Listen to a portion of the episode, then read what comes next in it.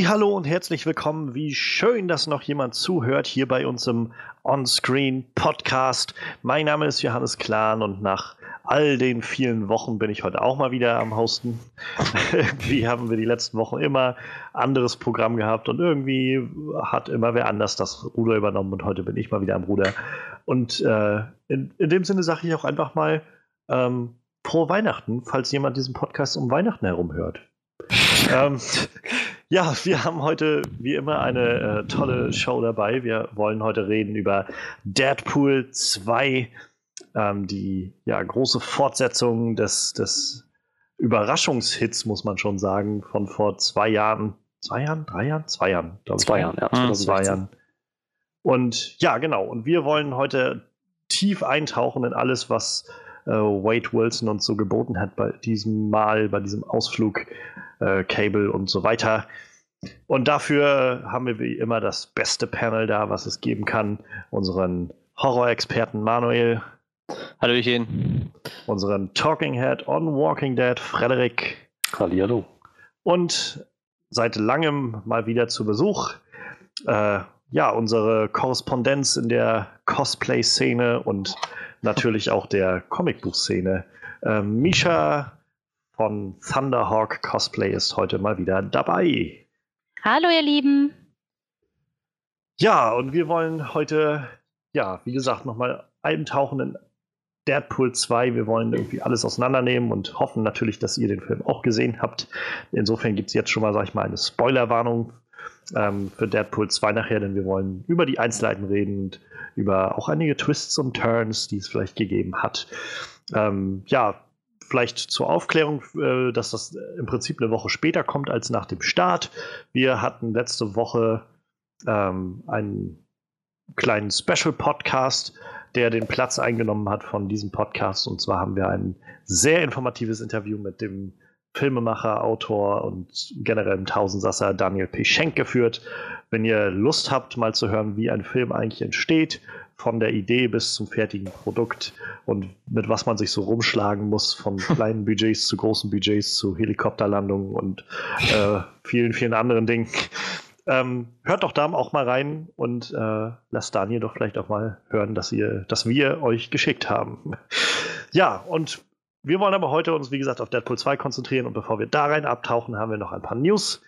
Wir wollen reden über Star Wars, die Zukunft des Star Wars-Universums. Wir wollen reden über äh, Marvel-Filme. Wir wollen reden über Zombie-Filme.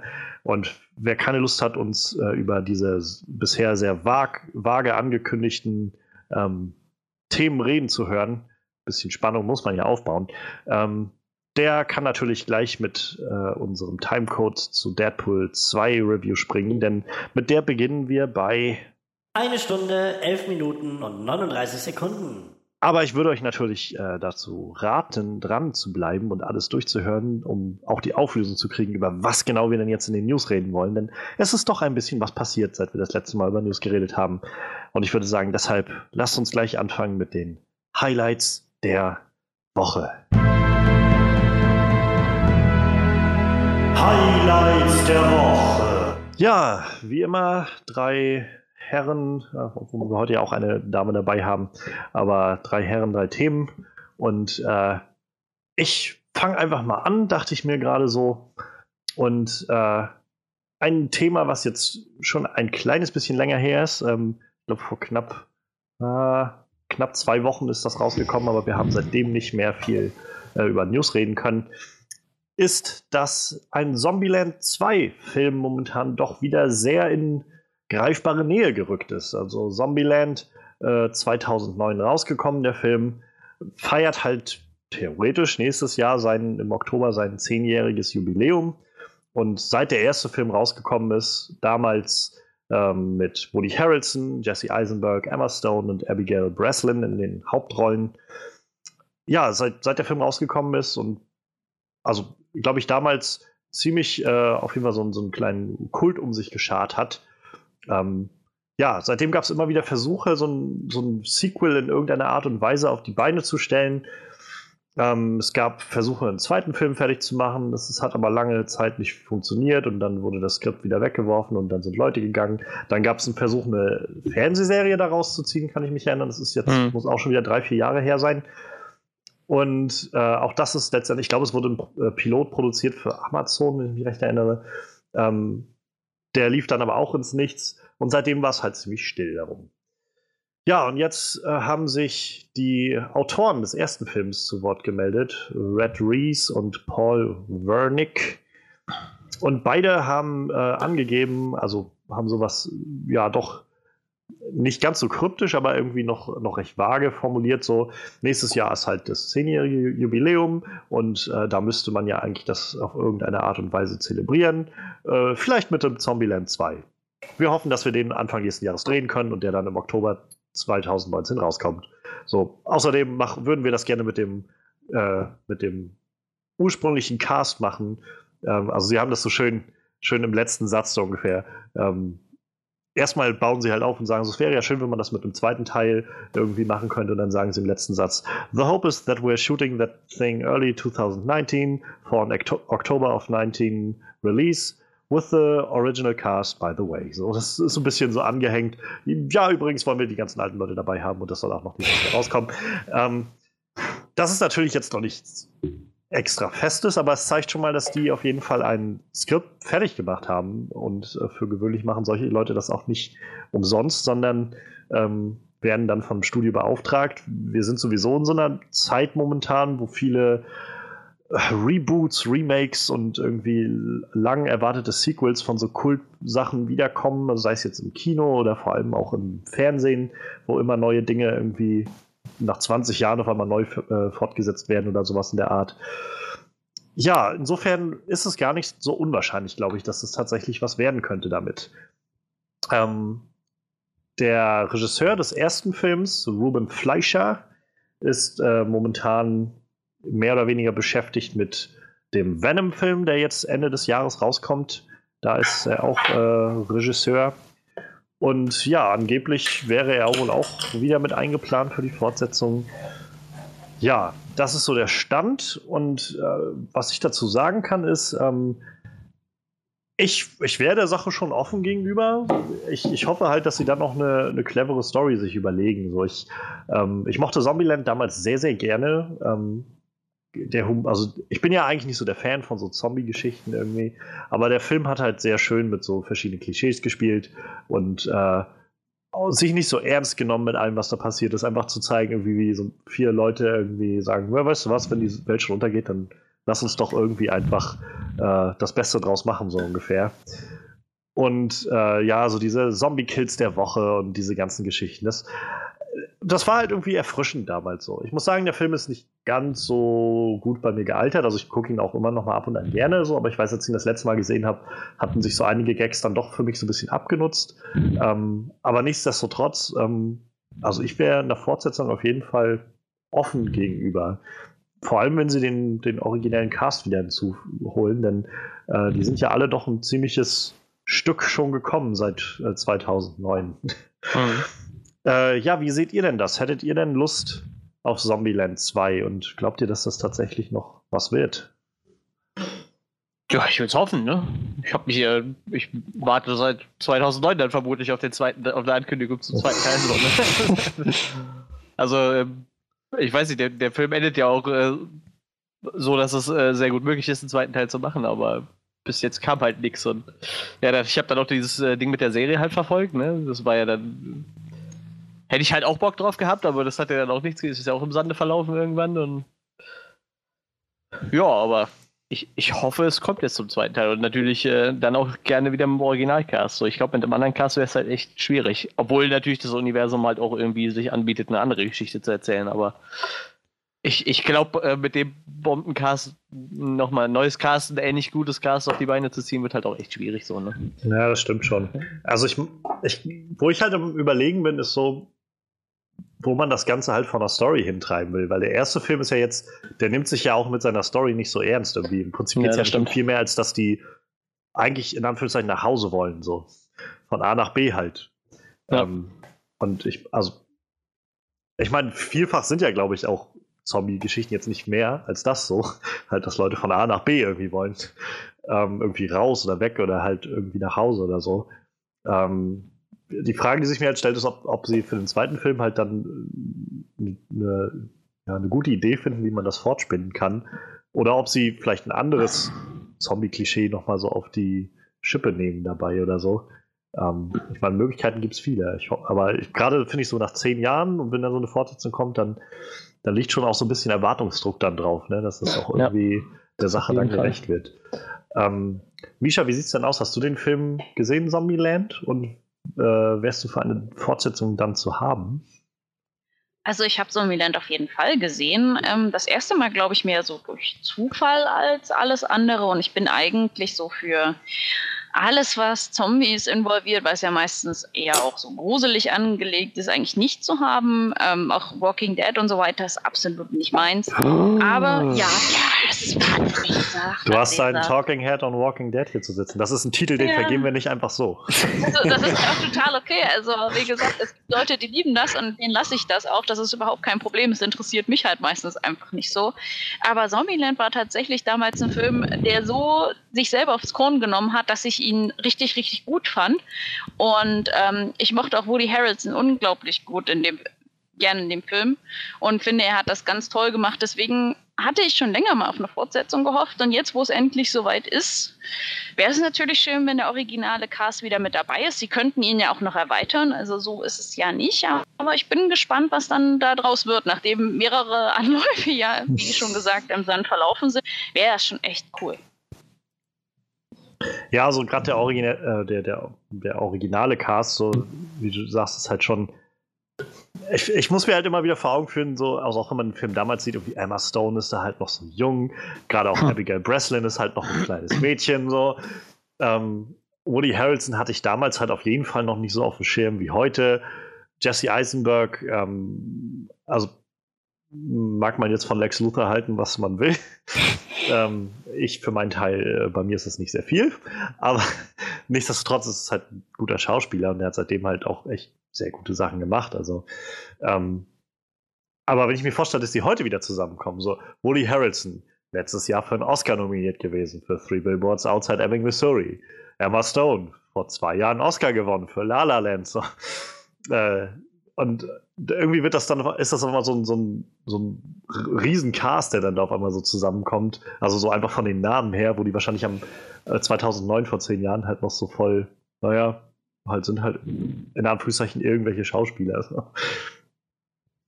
Und Ab äh, Abigail Breslin weiß ich tatsächlich gar nicht so, also habe ich nicht so auf dem Schirm, was die in den letzten Jahren so gemacht hat, aber ich glaube, bei der Talent wird die wahrscheinlich auch nicht einfach so äh, verschwinden sein. Ähm, Freddy, wie sieht's bei dir aus? Hast du Zombieland gesehen und äh, Lust auf eine Fortsetzung?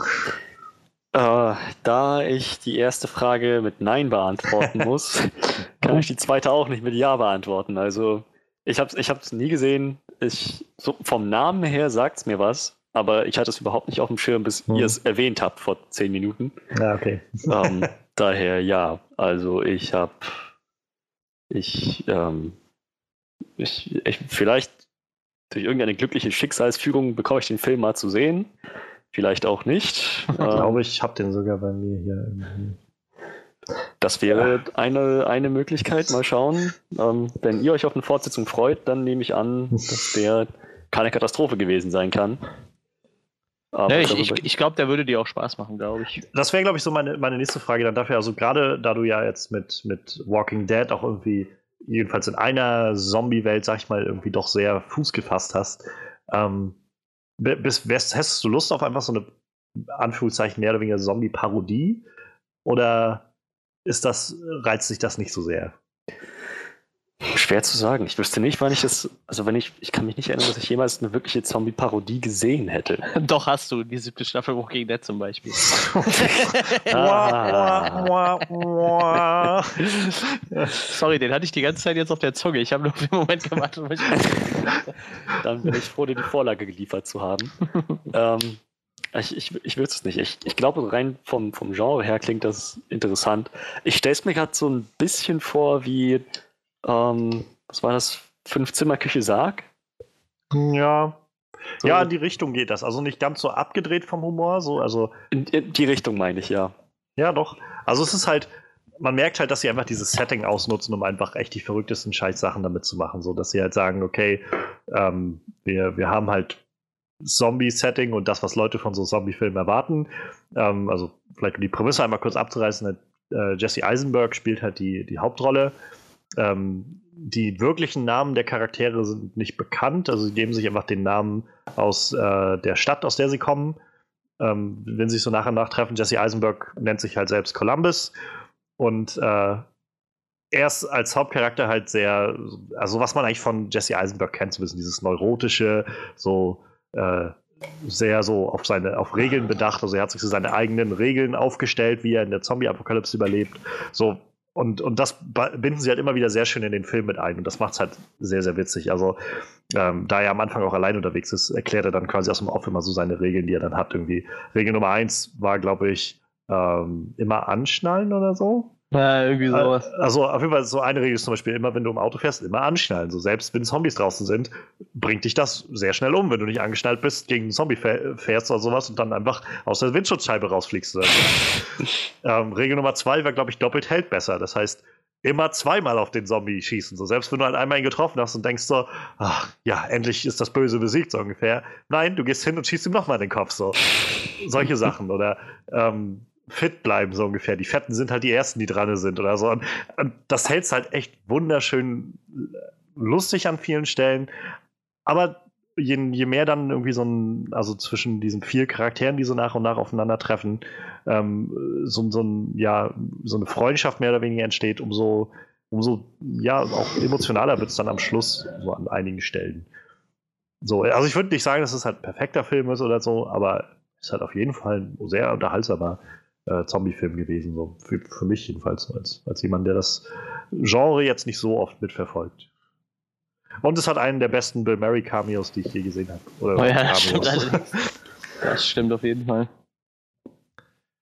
Tja, also wie gesagt, ich bin dem, stehe dem offen gegenüber. Ich wüsste aber nicht, ich, ich könnte jetzt nicht sagen, dass der, dass ich jetzt den Drang habe, mir den demnächst ja. anzuschauen.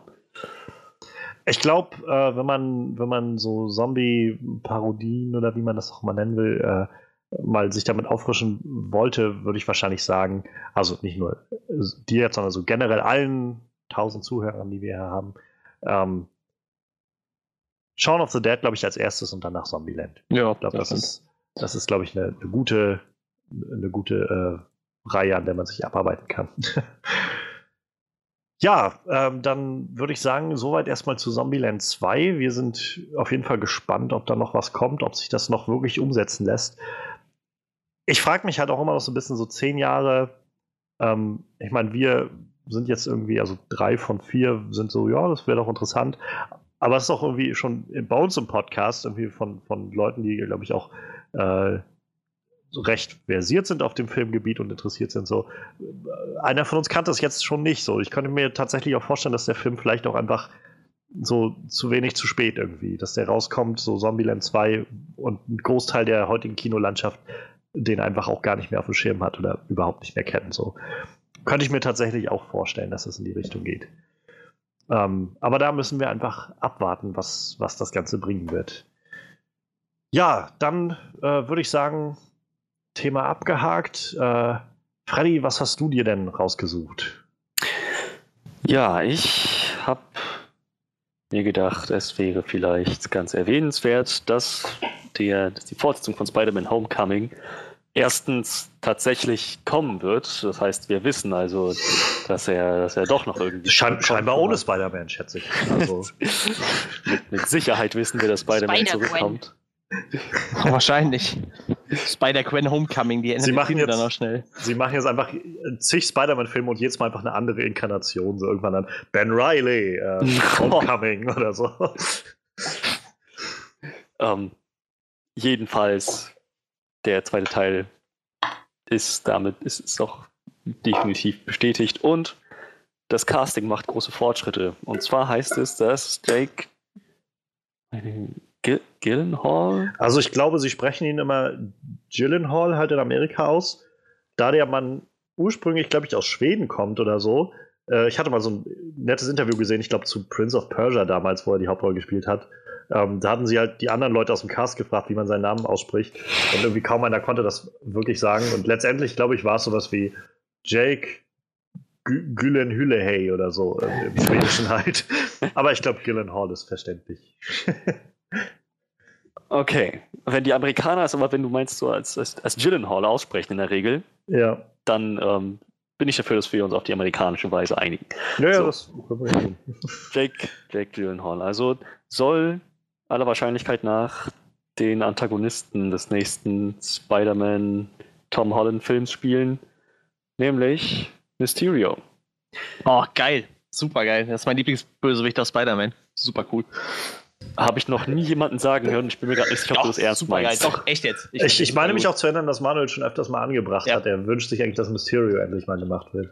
Ich, ich hoffe halt trotzdem, dass sie äh, den, den Scorpion nicht vergessen. so. Der, der wurde ja schon angeteasert im letzten mhm. Film. Aber Mysterio ist super geil. Fand ich super cool. In der, der Zeichentrickserie damals war der super.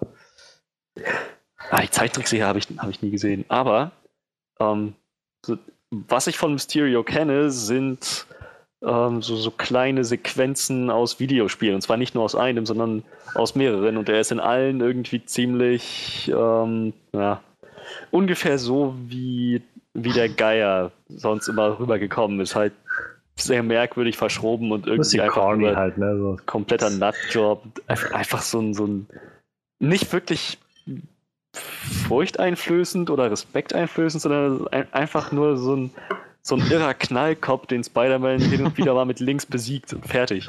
So, ähm, mit, mit dieser Sache im Hinterkopf. Ganz so ein geiles Bild. Da haben sie einfach so irgendeine, Zeichen, irgendeine Szene aus dem Comic genommen und einfach Jake Gyllenhaals Kopf reingefotoshoppt. Sieht super bescheuert aus. Aber ich find's gut. ja, mit, mit diesem Bild im Hinterkopf ähm, von, von diesem Loser Mysterio, Mysterio ist es aber dann umso interessanter, wenn man sich anschaut, was die aus dem Geier gemacht haben. Ja. Im, in Spider-Man Homecoming. Der Geier, der halt sonst auch irgendwie in so einem grünen Strampler, hautengen Strampler yeah, durch die Gegend yeah. schwirrt und irgendwelche alten Männersprüche reißt. So haben sie dann doch irgendwie zu so einem dreidimensionalen Villain geformt. Und naja, ich meine, wenn sie dasselbe mit Mysterio hinkriegen, und ich glaube, das können sie, dann bin ich der Sache auf jeden Fall, stehe ich der Sache offen gegenüber. Also das wäre dann vielleicht so eine Art ähm, Redemption für Mysterio, wenn dieser Film rauskommt und er mal als Bösewicht wieder ernst genommen werden kann. Dazu halt die Tatsache, dass Jake Gyllenhaal noch recht jung ist und irgendwie nicht, nicht jetzt auch, auch nicht so ein fanatisches ähm, Aussehen mit sich bringt, sondern halt, ich, ich glaube, die haben echt eine Möglichkeit, Mysterio als menschlichen Willen aufzuziehen. Und ich, also da, da würde ich mich tatsächlich sehr darauf, darauf freuen. Aber ich weiß halt nicht, ob es tatsächlich so kommt. Und ähm, der Geier soll ja auch nochmal zurückkehren. Mhm. Äh, gespielt von Michael Keaton, genau. Ja, Und mit Scorpion, ja, ich meine. Hatten sie auch schon vorbereitet, ja. Ja, irgendwie haben sie es bei Spider-Man immer mit äh, so einem Übermaß an Bösewichten, aber irgendwie kennt man die auch alle, habe ich so das Gefühl. Also dadurch, dass ich halt diese Zeichentrickserie gesehen habe, ist da noch nie irgendwie einer gewesen, wo ich sagte so, okay, habe ich noch nie gesehen. So, ich ich kenne die halt durchweg immer alle und irgendwie habe ich so das Gefühl, da ist so eine Masse hinter an Bösewichten, das ist auch irgendwie immer, dass du immer drei nehmen kannst. So hättest wahrscheinlich noch für 20 Filme genug so. Das sagen ja immer ganz viele, dass so Spider-Man mit die beste Rogues Gallery irgendwie der, ja. der Marvel Villains so hat.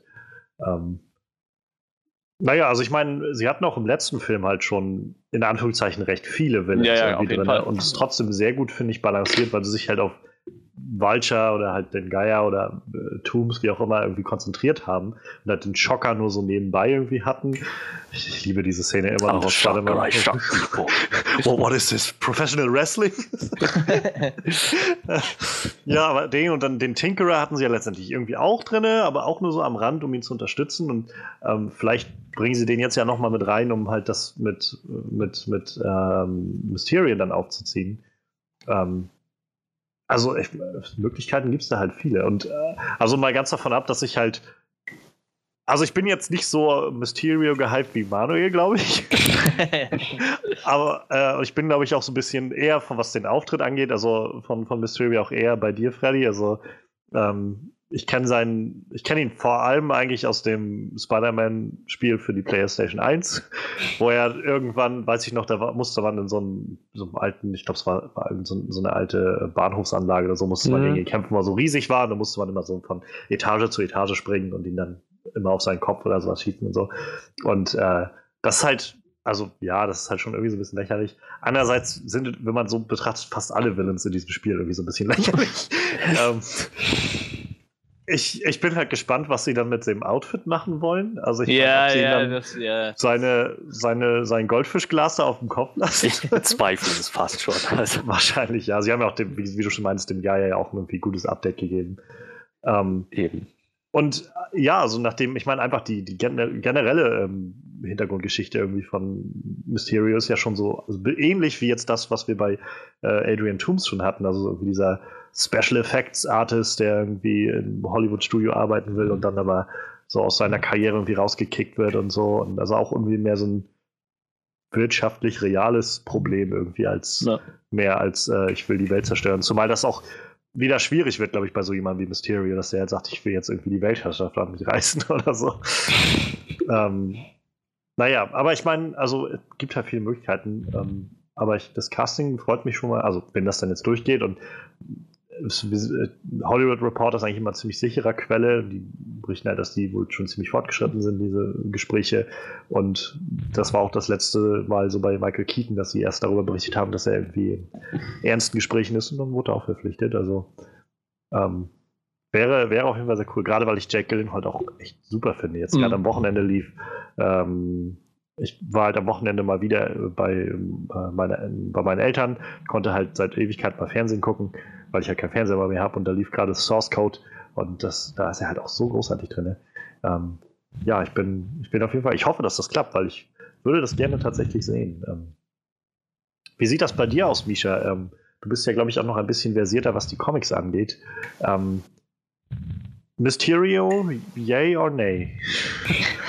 Tatsächlich habe ich das Spideyverse immer nicht so richtig auf der äh, Festplatte gespeichert. Ich muss sagen, ich habe damals, glaube ich, auch die Animated Series geguckt. Und da waren ja die Helden, ähm, also eher die Bösewichte, auch so ein bisschen so, äh, peinlich. Aber ähm, wenn ich kurz irgendwie fragen darf, gerne an dich oder Manuel, welche Serie ist denn das von der? Es gibt so viele animierte Serien. Ja, ich habe hab eine gesehen, die musste ja dann Anfang der 90er auf, lief die halt morgens auf RTL. Ich muss mal okay. ich das gleich, ich sag dir das gleich. Ja, also. Ja, aber es wird ja wahrscheinlich dann dieselbe sein, ne? Irgendwie vermutlich, ja, klar, da gibt es zig Stück davon, auch wo, äh, wo sie mal diese, na, diese Memes von machen, wo, ja. diese lustigen Spidey-Memes ja, ja. und so weiter. Aber ich glaube, die ist sogar noch einen Ticken zu alt, aber es gab ja dann wirklich welche, wo Peter Parker selber irgendwie aussah wie Anfang 30. Ja, ja, ja, ja, ja, genau. Ich glaube, das war die sogar. Du, du guckst dir so an, denkst so, hm, eigentlich ist er doch so gerade aus der Schule raus, benimmst du seinen, seinen, seinen Fotografenjob an, aber irgendwie sieht der Typ aus, als wäre der schon so, so Mitte, Ende 30. so, und da haben die, weißt du, da haben sie äh, Tobey Maguire damals Vorwürfe gemacht, dass der schon so alt aussieht. der hat das einfach ich fand, nur, er hat das ganz gut gemacht. Ja, ja auf eben. jeden Fall. Ich meine, das war halt immer so eine der Sachen, die so rangetragen wurde. Ja, ähm, ist, es, ist er nicht ein bisschen alt so ungefähr? Ähm, und ja, wenn wir jetzt hören, hat er einfach nur, haben sie sich, hat Sam Raimi sich einfach nur an die Vorlage aus den 90ern gehalten. Ja, auf jeden Fall muss ich sagen, dass ich die jetzt auch nicht mehr so hundertprozentig auf dem Schirm hatte. Ähm, Mysterio kenne ich zum Beispiel aus diesem Marvel Handy Game, hier dieses Marvel Avengers Academy, wo du halt die ganzen Helden und Bösewichte halt als Teenager an deine Schule holen kannst. Und da ist ähm, Mysterio ein Pain in the Ass der allerhöchsten Kategorie. Also so richtig nervig, also richtiger Spinner halt. Deswegen bin ich eigentlich mal ganz gespannt. Ich denke mal, er wird vielleicht einfach einen geerdeten Turn da nehmen. Vielleicht sogar ein bisschen in die, ja, ich weiß nicht, verzeihen, darker Richtung. Aber ich denke, es ist interessant. Ich mochte zum Beispiel auch die Prince of Persia Filme. Deswegen kann ich mir vorstellen, dass Jake Gyllenhaal das auch richtig gut machen wird. Ich bin gespannt. Ich freue mich drauf. Und ja, das, also, wer nicht geahnt hat, dass Spider-Man wiederkommt, ähm, da, da sage ich jetzt mal nichts. Ich meine, Guardians of Galaxy 3, äh, 3 als Road-Movie mit Rocket und Nebula. Hm. Count me in. äh, die Serie hieß in Deutschland In Deutschland hieß die Serie übrigens New Spider-Man und kam von 93 bis 98 in Amerika und 94 lief die bei RTL an. Ich, ich glaube, ich weiß, welche Serie das ist. Ich ja, hatte dieses, denke auch. Die hatte ein ziemlich fettes Intro, wenn ich mich recht Ja, ja, erinnere. ja, ja. Ja. Dim, Spider-Man, Spider-Man, Ja, ganz genau. Radioactive Spider-Man. Ganz Irgendwie genau sowas in der Art, ne? ja. Ja. Ja, ja, ja. Also ich schwöre nach wie vor auf Spectacular Spider-Man. Das, Die ist zwar Mhm. eigentlich ein bisschen nach meiner Zeit, aber ich fand die Serie so großartig. Die war genial. Ja. Und viel zu früh abgesetzt. Das ist sowas, wo ich, äh, wo, wo sie das an Disney zurückverkauft haben von Sony und danach dann Disney die Serie abgesetzt hat und eine neue animierte Serie gemacht hat. Und das nehme ich denen auch immer übel. Denn diese an, äh, an Ultimate Spider-Man, glaube ich, heißt die Serie, fand ich bisher nie gut. Mhm. Da war einfach zu verkrampft äh, versucht, andere Marvel-Charaktere damit reinzubringen. Naja. Ähm, witzig, was Jack Gyllenhaal angeht, ist, ähm, dass er 2003, 2004 ähm, kurz davor stand, selbst Peter Parker zu spielen. Weil es eine sehr, ja, wenn man, also wenn man beide Seiten jetzt, die es dabei dazu gibt, irgendwie vergleicht, ein interessantes äh, Mischmasch gab aus äh, Tobey Maguire wollte mehr Geld und äh, Tobey Maguire hat sich irgendwie zwischen den Dreharbeiten von Spider-Man 1 und 2 den Rücken verletzt. Und also er hat gesagt, es ging um darum, dass er sich den Rücken verletzt hat und deshalb nicht wusste, ob er es hinkriegt. Von Sonys Seite aus hieß es, er wollte irgendwie zu viel Geld oder so. Und deshalb standen sie wohl kurz davor, Jack Gyllenhaal quasi zu casten, und, um, um Tobey Maguire zu ersetzen. Ähm, aber letztendlich äh, haben sie sich dann wohl geeinigt. Und deshalb ist zum Beispiel auch in Spider-Man 2 äh, gibt es diesen, diesen Gag sozusagen, äh, wenn Spidey das erste Mal wieder versucht, vom, vom Dach zu springen und dann irgendwie sagt, also im Englischen halt so, I'm Ach back, ja. I'm back. Und dann fällt er halt runter und dann sagt, my back, my back. Mhm. Das, äh, das soll wohl so eine Referenz darauf sein, dass es halt diese Rückenschmerzsache irgendwie gab. Aber ja, es könnte also sein, dass Jack Gyllenhaal nach, nach all den Jahren dann tatsächlich zum Spider-Man-Franchise kommt. Ähm, und ich, also ich bin halt auch echt gespannt, ähm, ja, äh, wie, wie du, wie gerade schon gesagt wurde, also Freddy, wie du auch meintest und, und Manuel so mit, mit Scorpion irgendwie, also ich bin mir ziemlich sicher, dass sie da wahrscheinlich dann auch den noch weiter benutzen werden. Vielleicht auch eher in so einer kleineren Rolle so, als ihn jetzt wirklich zum Hauptvillain oder so zu machen. Ähm, ich meine, er ist ja jetzt auch irgendwie, also keine Ahnung, was man auch aus dem rausholen kann, aber das, was wir gesehen haben, wirkte ja schon sehr einfach nur durchgeknallt. So. Und vielleicht Hat Spider-Man nicht auch seine machen. eigene Liga der Superschurken oder so ein Quatsch? Die gründen Ja. doch irgendeine Liga gegen Spider-Man. Sinister. Ja, Ja, irgendwie so. Wollten sie nicht auch damit irgendwie einen, einen Film machen? Sinister Ja, das- Spin-off oder so ein Quark? Ja, also es gab halt noch vor, vor vielen, vielen Jahren, also ungefähr 2014, ähm, als Spider Amazing Spider-Man 2 kurz davor stand rauszukommen, ähm, da war es halt noch so, dass, dass Sony ja überlegt hat, dass sie quasi ihr eigenes Spider-Verse aufmachen, was sie ja scheinbar immer noch planen mit den ganzen Venom-Filmen und so weiter. Weil, äh, wenn alle irgendwie so ein Shared Universe haben, dann will Sony das gefälligst auch haben, auch wenn sie bloß Spider-Verse Spider-Man ohne Spider-Man, ja. ja, jetzt, hier, da sind wir angekommen mittlerweile.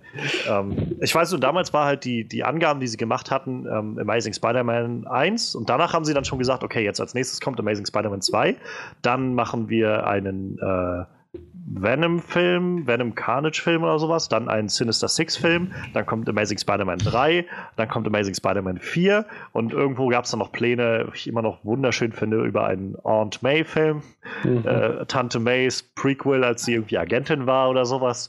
Und äh, also sie hatten irgendwie tausend Ideen, was man, wie man aus jedem Charakter, den sie irgendwie hatten, der halt auch nur so ein B-List, C-List Nebencharakter von Spider-Man war, irgendwie einen Film machen. Und äh, ja, ursprünglich war wohl der Plan, dass sie halt einen Sinister Six-Film machen. Deshalb haben sie in Amazing Spider-Man 2 halt auch so viele Villains irgendwie wieder mit reingebracht. Irgendwie Rhino und den Green Goblin zurückgeholt und Electro und ähm, äh, so Teaser gehabt für andere Villains noch irgendwie. Und es sollte halt alles dazu führen, dass dieser äh, Sinister Six-Film kommt. Ähm, ich würde wahrscheinlich schätzen, dass sie, also auch jetzt, wenn Marvel irgendwie so ein bisschen die kreativen Zügel in der Hand hat, ähm, dass sie dem auch nicht aus dem Weg gehen. Also ich meine mich auch zu erinnern, dass die Sinister Six halt auch eine ziemlich präsente Gefahr irgendwie in den Comics sind, die auch immer wieder mal auftaucht.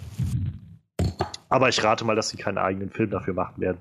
sondern vielmehr jetzt versuchen halt, das vielleicht in den nächsten Filmen so langsam aufzubauen, dass wir jetzt den Spider-Man, ja, wie auch immer er dann heißt, also Homecoming 2 wird es ja wahrscheinlich dann nicht sein, aber den Film da wahrscheinlich nochmal ein, zwei neu kriegen. Wie gesagt, Michael Keaton ist ja offenbar wieder dabei. Wahrscheinlich eher in einer Nebenrolle irgendwo, aber er wird wohl wieder auftauchen. Ähm, ja, dann Mysterio kriegen, wenn wir dann Scorpion kriegen. Ähm, Shocker ist irgendwie auch schon da und wenn sie dann vielleicht den dritten Film noch machen, dann könnte vielleicht der vierte dann zu diesem Sinister Six-Film irgendwie dann werden. Was auch interessant sein könnte, vor allem mit so einem jungen Spidey, der sich dann gegen so viele Villains irgendwie durchsetzen muss. Ähm, Andererseits ist die Vorstellung schon ganz schön krass, dass irgendwie so eine, so eine Gruppe erwachsener Männer sich zusammenschließt, um irgendwie so einem Jungen das Maul zu, äh, zu stopfen. So. Ah, da gibt es ja, ja auch schon Scherze für, wo, wo sie dann irgendwie meinen, die Cynics, äh, Sinister Six gehen dann irgendwie in Sommerurlaub und so weiter. Ja, Spider-Man ist irgendwie nur im, im Sommer äh, aktiv, aber so tagsüber, weißt du, wo normale Kinder so Schule haben, da ist der Typ irgendwie nie da. Könnte es sein, dass er ein Schulkind ist? Nein, bestimmt nicht. Das, das wäre jetzt viel zu einfach. Ich ja, hätte ja gerne mal noch genau so das denken. Wahrscheinlich, das ist seine Tarnung. Äh, ich, ich, hätte ja gerne mal noch so einen weiblichen Willen, aber außer Black Cat wird mir da halt auch nichts einfallen, ehrlich gesagt. Die auch nicht so wirklich ein Willen ist, ich meine. Ja, ich, eher so die macht ja alles mal. Switcht so, mal, so, von so. Anti-Held zu Antagonistin. Ich glaube, das ist so wie mit Catwoman bei, bei äh, Batman, so, ne? Die ist ja auch mal. Ja. Äh, die werden jetzt übrigens heiraten, habt ihr das mitbekommen? Was? Catwoman und Batman werden heiraten. Im Batman, wo sind wir gerade? 50 oder so? Also kommt jetzt auf jeden Fall irgendwie in, in ein, zwei Monaten oder so. Und ihr kommt. Kleid ist voll schön. ich, ich tauche da noch gar nicht so weit rein. Ich weiß so, dass äh, der Joker sehr traurig ist, weil er nicht eingeladen ist. So. da gibt's, da gibt's echt, ohne Witz, da gab's so einen geilen Comic, so, so, so eine Kurzcomic und dann ist halt so, der Joker hört das so, wie, wie die heiraten und ich bin nicht eingeladen. Und dann geht er so zu irgendeinem Typ nach Hause und sagt so, du, du stellst jetzt hier die Tür an den Briefkasten und wartest, bis meine Einladung kommt. Und dann geht er wieder. das, eigentlich ist das total traurig. So, der Joker kommt wirklich, wird eingeladen. So. ja, auf jeden Fall werden die jetzt heiraten. Das aber nur so als Fakt am Rande. Na, ja. das wird wahrscheinlich nicht halten. ja, ich glaube auch nicht. Ich bin mir auch noch nicht so sicher, was dabei rauskommt, aber ich finde es irgendwie finde ich nett. Ähm, was, wo du dich gerade darauf bezogen hast mit den weiblichen Villains, also ich habe hier gerade mal eine, eine, Liste online gefunden, so The 15 Most Dangerous Women in Spider-Man's Life. Der Großteil davon sind einfach so Varianten von Spider-Woman, so Spider-Woman, ähm, Spider-Girl, ähm, dann. Silk und sowas? Ja, Julia Carpenter, irgendwie auch so ein, so ein Spider-Woman-Klon oder sowas. Ähm, und dann halt so Silver Sable, aber, also nicht, ich kenne nicht viel von Silver Sable, aber ähm, naja, dass die jetzt dem nächsten eigenen Film schon, also in diesem Venom-Universe, von das jetzt ja auch irgendwie kommt, ähm, da soll ja quasi nach dem Venom-Film dann Black Cat Silver Sable kommen.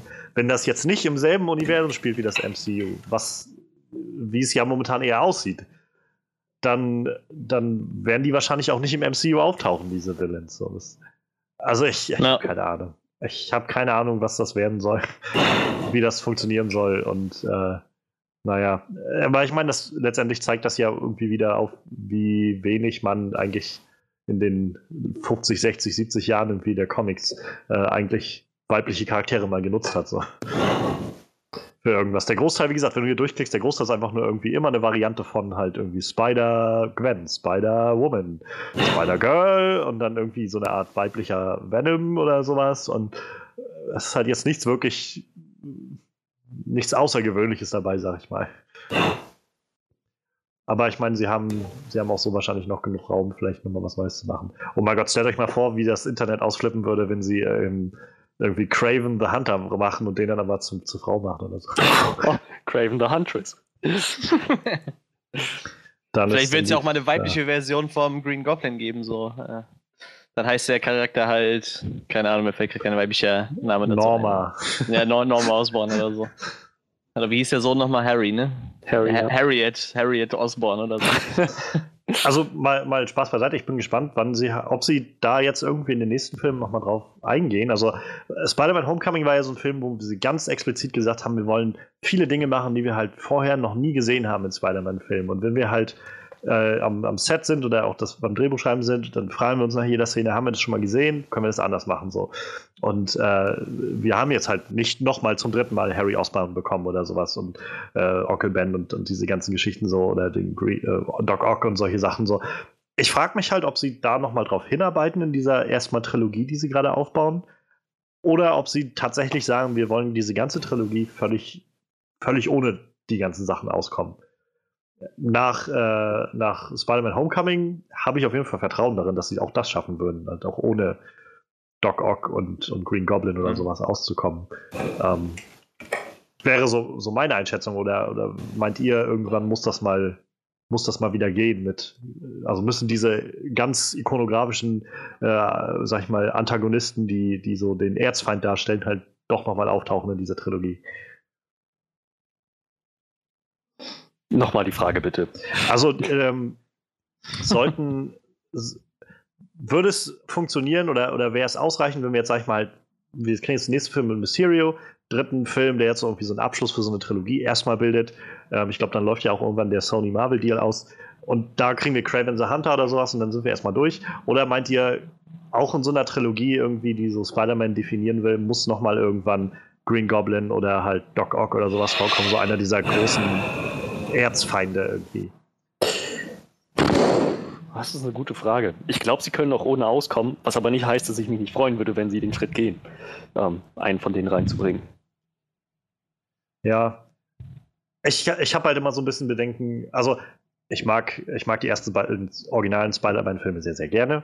Ich mag ähm, Willem Dafoe's äh, Green Goblin sehr gerne und ich mag Alfred Molinas Doc Ock noch viel besser, noch, noch viel lieber.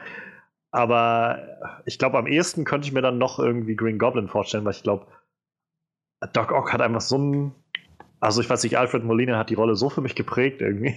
Da hätte ich tatsächlich so ein bisschen Probleme, glaube ich, mich erstmal drauf einzulassen. So, mal sehen, also da würde man sehen, wen sie casten und wie sie es aufziehen. So. Aber es wird halt schwer, den nochmal zu toppen, so, glaube ich. Jedenfalls für mich. Was meinst du, Manuel? Würdest du ohne Rock oder, oder Green Goblin oder so noch auskommen? Ja, auf jeden Fall. Ich hatte ja auch gerade zufällig mal so eine, äh, einfach nur bei dem Wikipedia-Artikel ist ja schon eine relativ, beim Spider-Man-Artikel eine relativ große Liste mit so ein paar Bösewichten und da sind halt auch echt noch ein paar dabei, wo ich mir denke, die sind vielleicht auch ganz interessant da einzubauen, ohne dass man jetzt nochmal auf Doc Ock oder so zurückgreifen muss. Oder auf den Green Goblin halt. Aber mhm. ähm, ich muss sagen, ganz ehrlich sagen, Green Goblin ist eh ausgelutscht, so den haben wir jetzt schon, also Harry Osborn hatten wir jetzt schon zweimal so, ich brauche, ich glaube, den brauchen wir nicht mehr und äh, ja, Doc Ock vielleicht nochmal irgendwann oder so. Der, der war ja so, ich finde den so eigentlich immer ganz nett als Bösewicht. Ist ja auch einer so der, der Main Villains, glaube ich, der größeren. Ja, ja, eben. Aber ich, den könnte man vielleicht, vielleicht könnte man noch mal reinbauen, so. Aber wie gesagt, ich finde halt, Alfred Molino hat das damals auch ziemlich gut gemacht, ne? Ist halt immer dann ein bisschen schwierig, so. Ja. Ich glaube, was mir halt noch fehlt, ist so der Kingpin, aber ich weiß halt nicht, wer da die Rechte hat, weil Marvel ja, ja ihr eigenes Ding damit macht, ne? Halt also die, die Rechte sind definitiv bei ihnen. Also, ich meine, es ist bei der, der will. Es gibt übrigens Gerücht, dass, also ganz gerüchteweise, dass vielleicht ähm, äh, Matt Murdock oder halt der, der will irgendwie auch in Spider-Man Homecoming 2, wie auch immer, auftreten könnte. Ja, cool. Der Spider-Man ähm, und äh, Daredevil haben ja schon eine relativ große Vergangenheit, so, ne? Das wird ja passen auf jeden Fall. Also es gibt halt das Gerücht so, aber es ist halt sehr, sehr unfundiert und irgendwie niemand weiß woher, wo das auf einmal, also niemand weiß, ja. wo das auf einmal herkommt, so ungefähr. Aber wird, wird gemunkelt, so ungefähr. Ich kann mir noch nicht so recht vorstellen, wie das funktionieren soll. Nicht bei diesen krassen unterschiedlichen Tönen, die irgendwie die Serie Daredevil haben und halt ja, äh, Spider-Man Homecoming. Was nicht heißen soll, dass ich es nicht trotzdem irgendwie gerne mal sehen würde.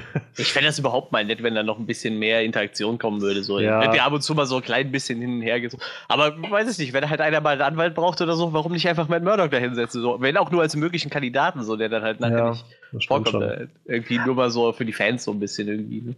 Ich glaube halt nur, also gerade wenn man dann anfängt, so, so Leute wie ähm, weiß ich, so wie Doc Ock irgendwie so mit reinzuziehen, die halt ja dann auch im wahrscheinlichsten Fall irgendwie ein sehr großes, böses Vorhaben irgendwie so ja. haben. Ähm, warum dann nicht halt die Avengers dazukommen? So. Also bei, bei Vulture konnte ich es halt noch verstehen und da haben sie es auch irgendwie gut eingebaut, dass halt Tony eigentlich schon daran gearbeitet hat, ihn irgendwie hinter Gitter zu bringen, so ungefähr. Ja. Ähm, ab einer gewissen Größenordnung wird es dann halt wahrscheinlich wieder ein halber Avengers-Film oder so. Ja, das ist halt, aber ist ja irgendwie immer so, ne? Du hast ja jetzt immer so im schon, Hintergrund ja. das Gefühl, wo sind die Avengers gerade so? Weißt du, äh, Held X macht gerade das und das, aber wo, wo sind halt die Ja. Avengers? Ich meine, in den letzten Film ging es ja noch so. Ich meine, dass bei Thor die Avengers nicht auftauchen, ist halt irgendwie Ja. klar. Oder, oder halt, äh, da Wakanda, ja eben, Wakanda hat halt noch keiner so wirklich auf dem Zettel, dass da die Avengers nicht direkt auftauchen, ist auch klar. Aber irgendwann wird es halt immer so ein bisschen schwierig. Ja, naja, wenn da halt mal so der Präsident entführt wird oder so, da müssen die Avengers halt nicht auftauchen. Ja, oder eben, das irgendwie ist so. halt. Oder London wird in Schutt und Asche gelegt von einem riesen Raumschiff. Nee, Thor regelt das schon. Also, Das ist es halt. Irgendwann ist es halt ein bisschen unglaublich, aber gut, die werden sich schon irgendwas einfallen lassen. Ja, das stimmt schon. Und wer weiß, wie es nach Avengers 4 dann nachher wirklich aussieht mit dem ganzen Raster. So. Also ich meine, ähm, angeblich soll das ja nochmal alles sehr, sehr ummodeln und, und neu machen. Wahrscheinlich so eine Art Soft-Reboot werden für alles. Also wer weiß, vielleicht, vielleicht gibt es einfach niemanden weiter als Spider-Man nachher nach dem vier.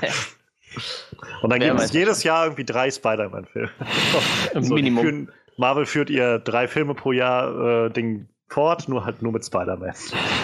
Oder eben Spider-Man Homecoming 3, Ben Riley, Spider-Gwen, Miles Morales und so kriegen alle Spiders ihre eigenen. Oh mein Gott, am Ende von Avengers 4 werden einfach alle Figuren zu so Spider-Man-Abkömmlingen. Scheiße. Ist sowas wie, wie diese Secret Invasion-Nummer irgendwie. Es stellt sich nicht raus, dass alle Skrulls sind, sondern es stellt sich raus, dass alle eigentlich nur Klone von Peter Parker sind. auch, auch die Leute, die halt 40 Jahre älter sind als er oder so. Die altern Ja, halt ja. nur schneller. Das ist wie bei, bei äh, Star Wars mit den Klonkriegern so, die altern halt einfach x-mal so schnell. Das wird sein, ganz klar. ja das, das wird es wahrscheinlich sein. Und äh, ich habe so das Gefühl, dass Manuel mir gerade eine Vorlage geben wollte und ich glaube, die kann ich jetzt nicht einfach so, äh, so liegen lassen. Manuel, bevor wir jetzt noch weiter abschweifen in Spider-Man Villains, äh, wie gesagt, wir freuen uns auf jeden Fall auf Spider-Man Homecoming 2 sowieso und sind gespannt, ob Jake Gyllenhaal die Rolle kriegt. Das wäre super.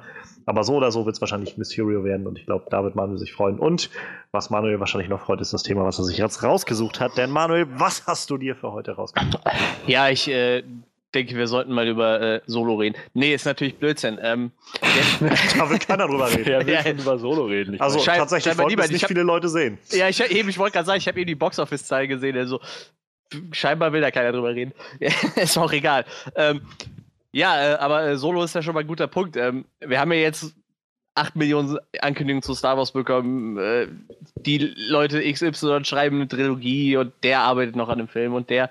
Was halt noch nicht so ganz klar war, war, wo die nächsten, äh, ja, wie nennt man die Star Wars Stories? Spin-offs, so irgendwie, ja. wo, wo, wo, wo die halt hinlaufen. So. Also wir haben ja jetzt schon Rogue One bekommen und die jetzt gerade aktuell läuft halt, wir sind ja jetzt, äh, wir sind im Moment eine Woche verzögert wegen diesem Special, was Johannes schon erwähnt hatte. Ähm, Solo ist jetzt gerade angelaufen und es ist aber noch danach noch nicht weiter irgendwie bekannt, wie es dann weitergeht. Es gibt ja so ein paar Gerüchte, irgendwann noch einen Obi-Wan-Film eventuell. Wer weiß, was. Also, ich glaube, da gibt es jetzt auch wieder irgendwas Neues ne? Habe ich eben gelesen. Aber egal. Äh, da sind wir auf jeden Fall nicht. Aber jetzt hat sich was äh, Neues ergeben. Und zwar war ja schon äh, des Öfteren mal die Rede von einem äh, Boba Fett-Film. Und äh, ja, scheinbar wird da langsam äh, ein Deckel drauf gemacht. So. Also ähm, aktuellen Gerüchten zufolge, ich glaube, so Hollywood Reporter war es auch. Johannes hat ja eben schon erwähnt, dass die Seite meistens relativ zuverlässig ist. Ähm, wird wohl James Mangold, der uns zuletzt Logan beschert hat, an äh, einem Boba Fett-Film arbeiten. Das ist äh, insofern ja sehr spannend. Boba Fett hat also in, den, in der alten Trilogie, ich glaube, keinen Text und irgendwie nur so, ich weiß nicht, zwei, drei Minuten Screentime Ja. und ist aber mehr oder weniger einer der beliebtesten Charaktere im Star Wars-Universum überhaupt. Äh, was halt bis heute irgendwie keiner nachvollziehen kann, warum das so ist. Aber ich finde den Charakter halt auch super cool. Und äh, ja, äh, der wird jetzt wohl dann doch seinen Solo-Film bekommen. Äh, scheinbar wohl dann auch kein Bounty Hunter-Film, sondern es scheint sich wohl um einen Boba Fett-Film zu handeln.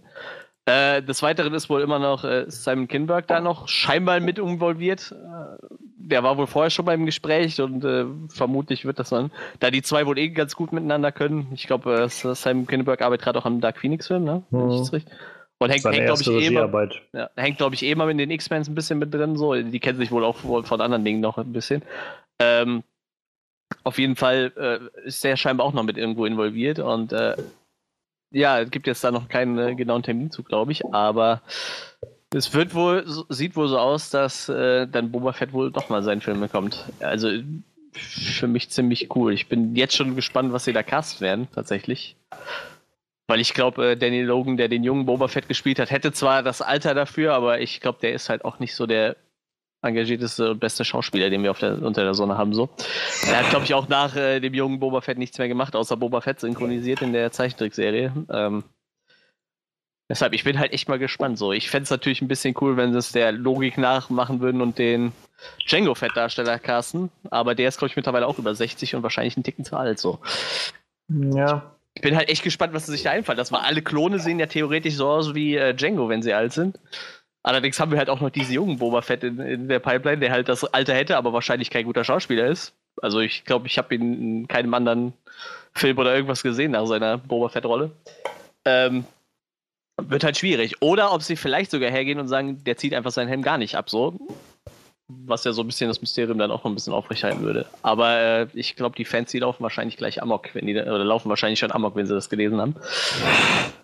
Ja, ich, wie gesagt, äh, ich finde den Charakter selber total cool, obwohl er keine Screamtime hatte, aber irgendwie äh, ist halt so ein Publikumsliebling irgendwie, ne? Boba Fett.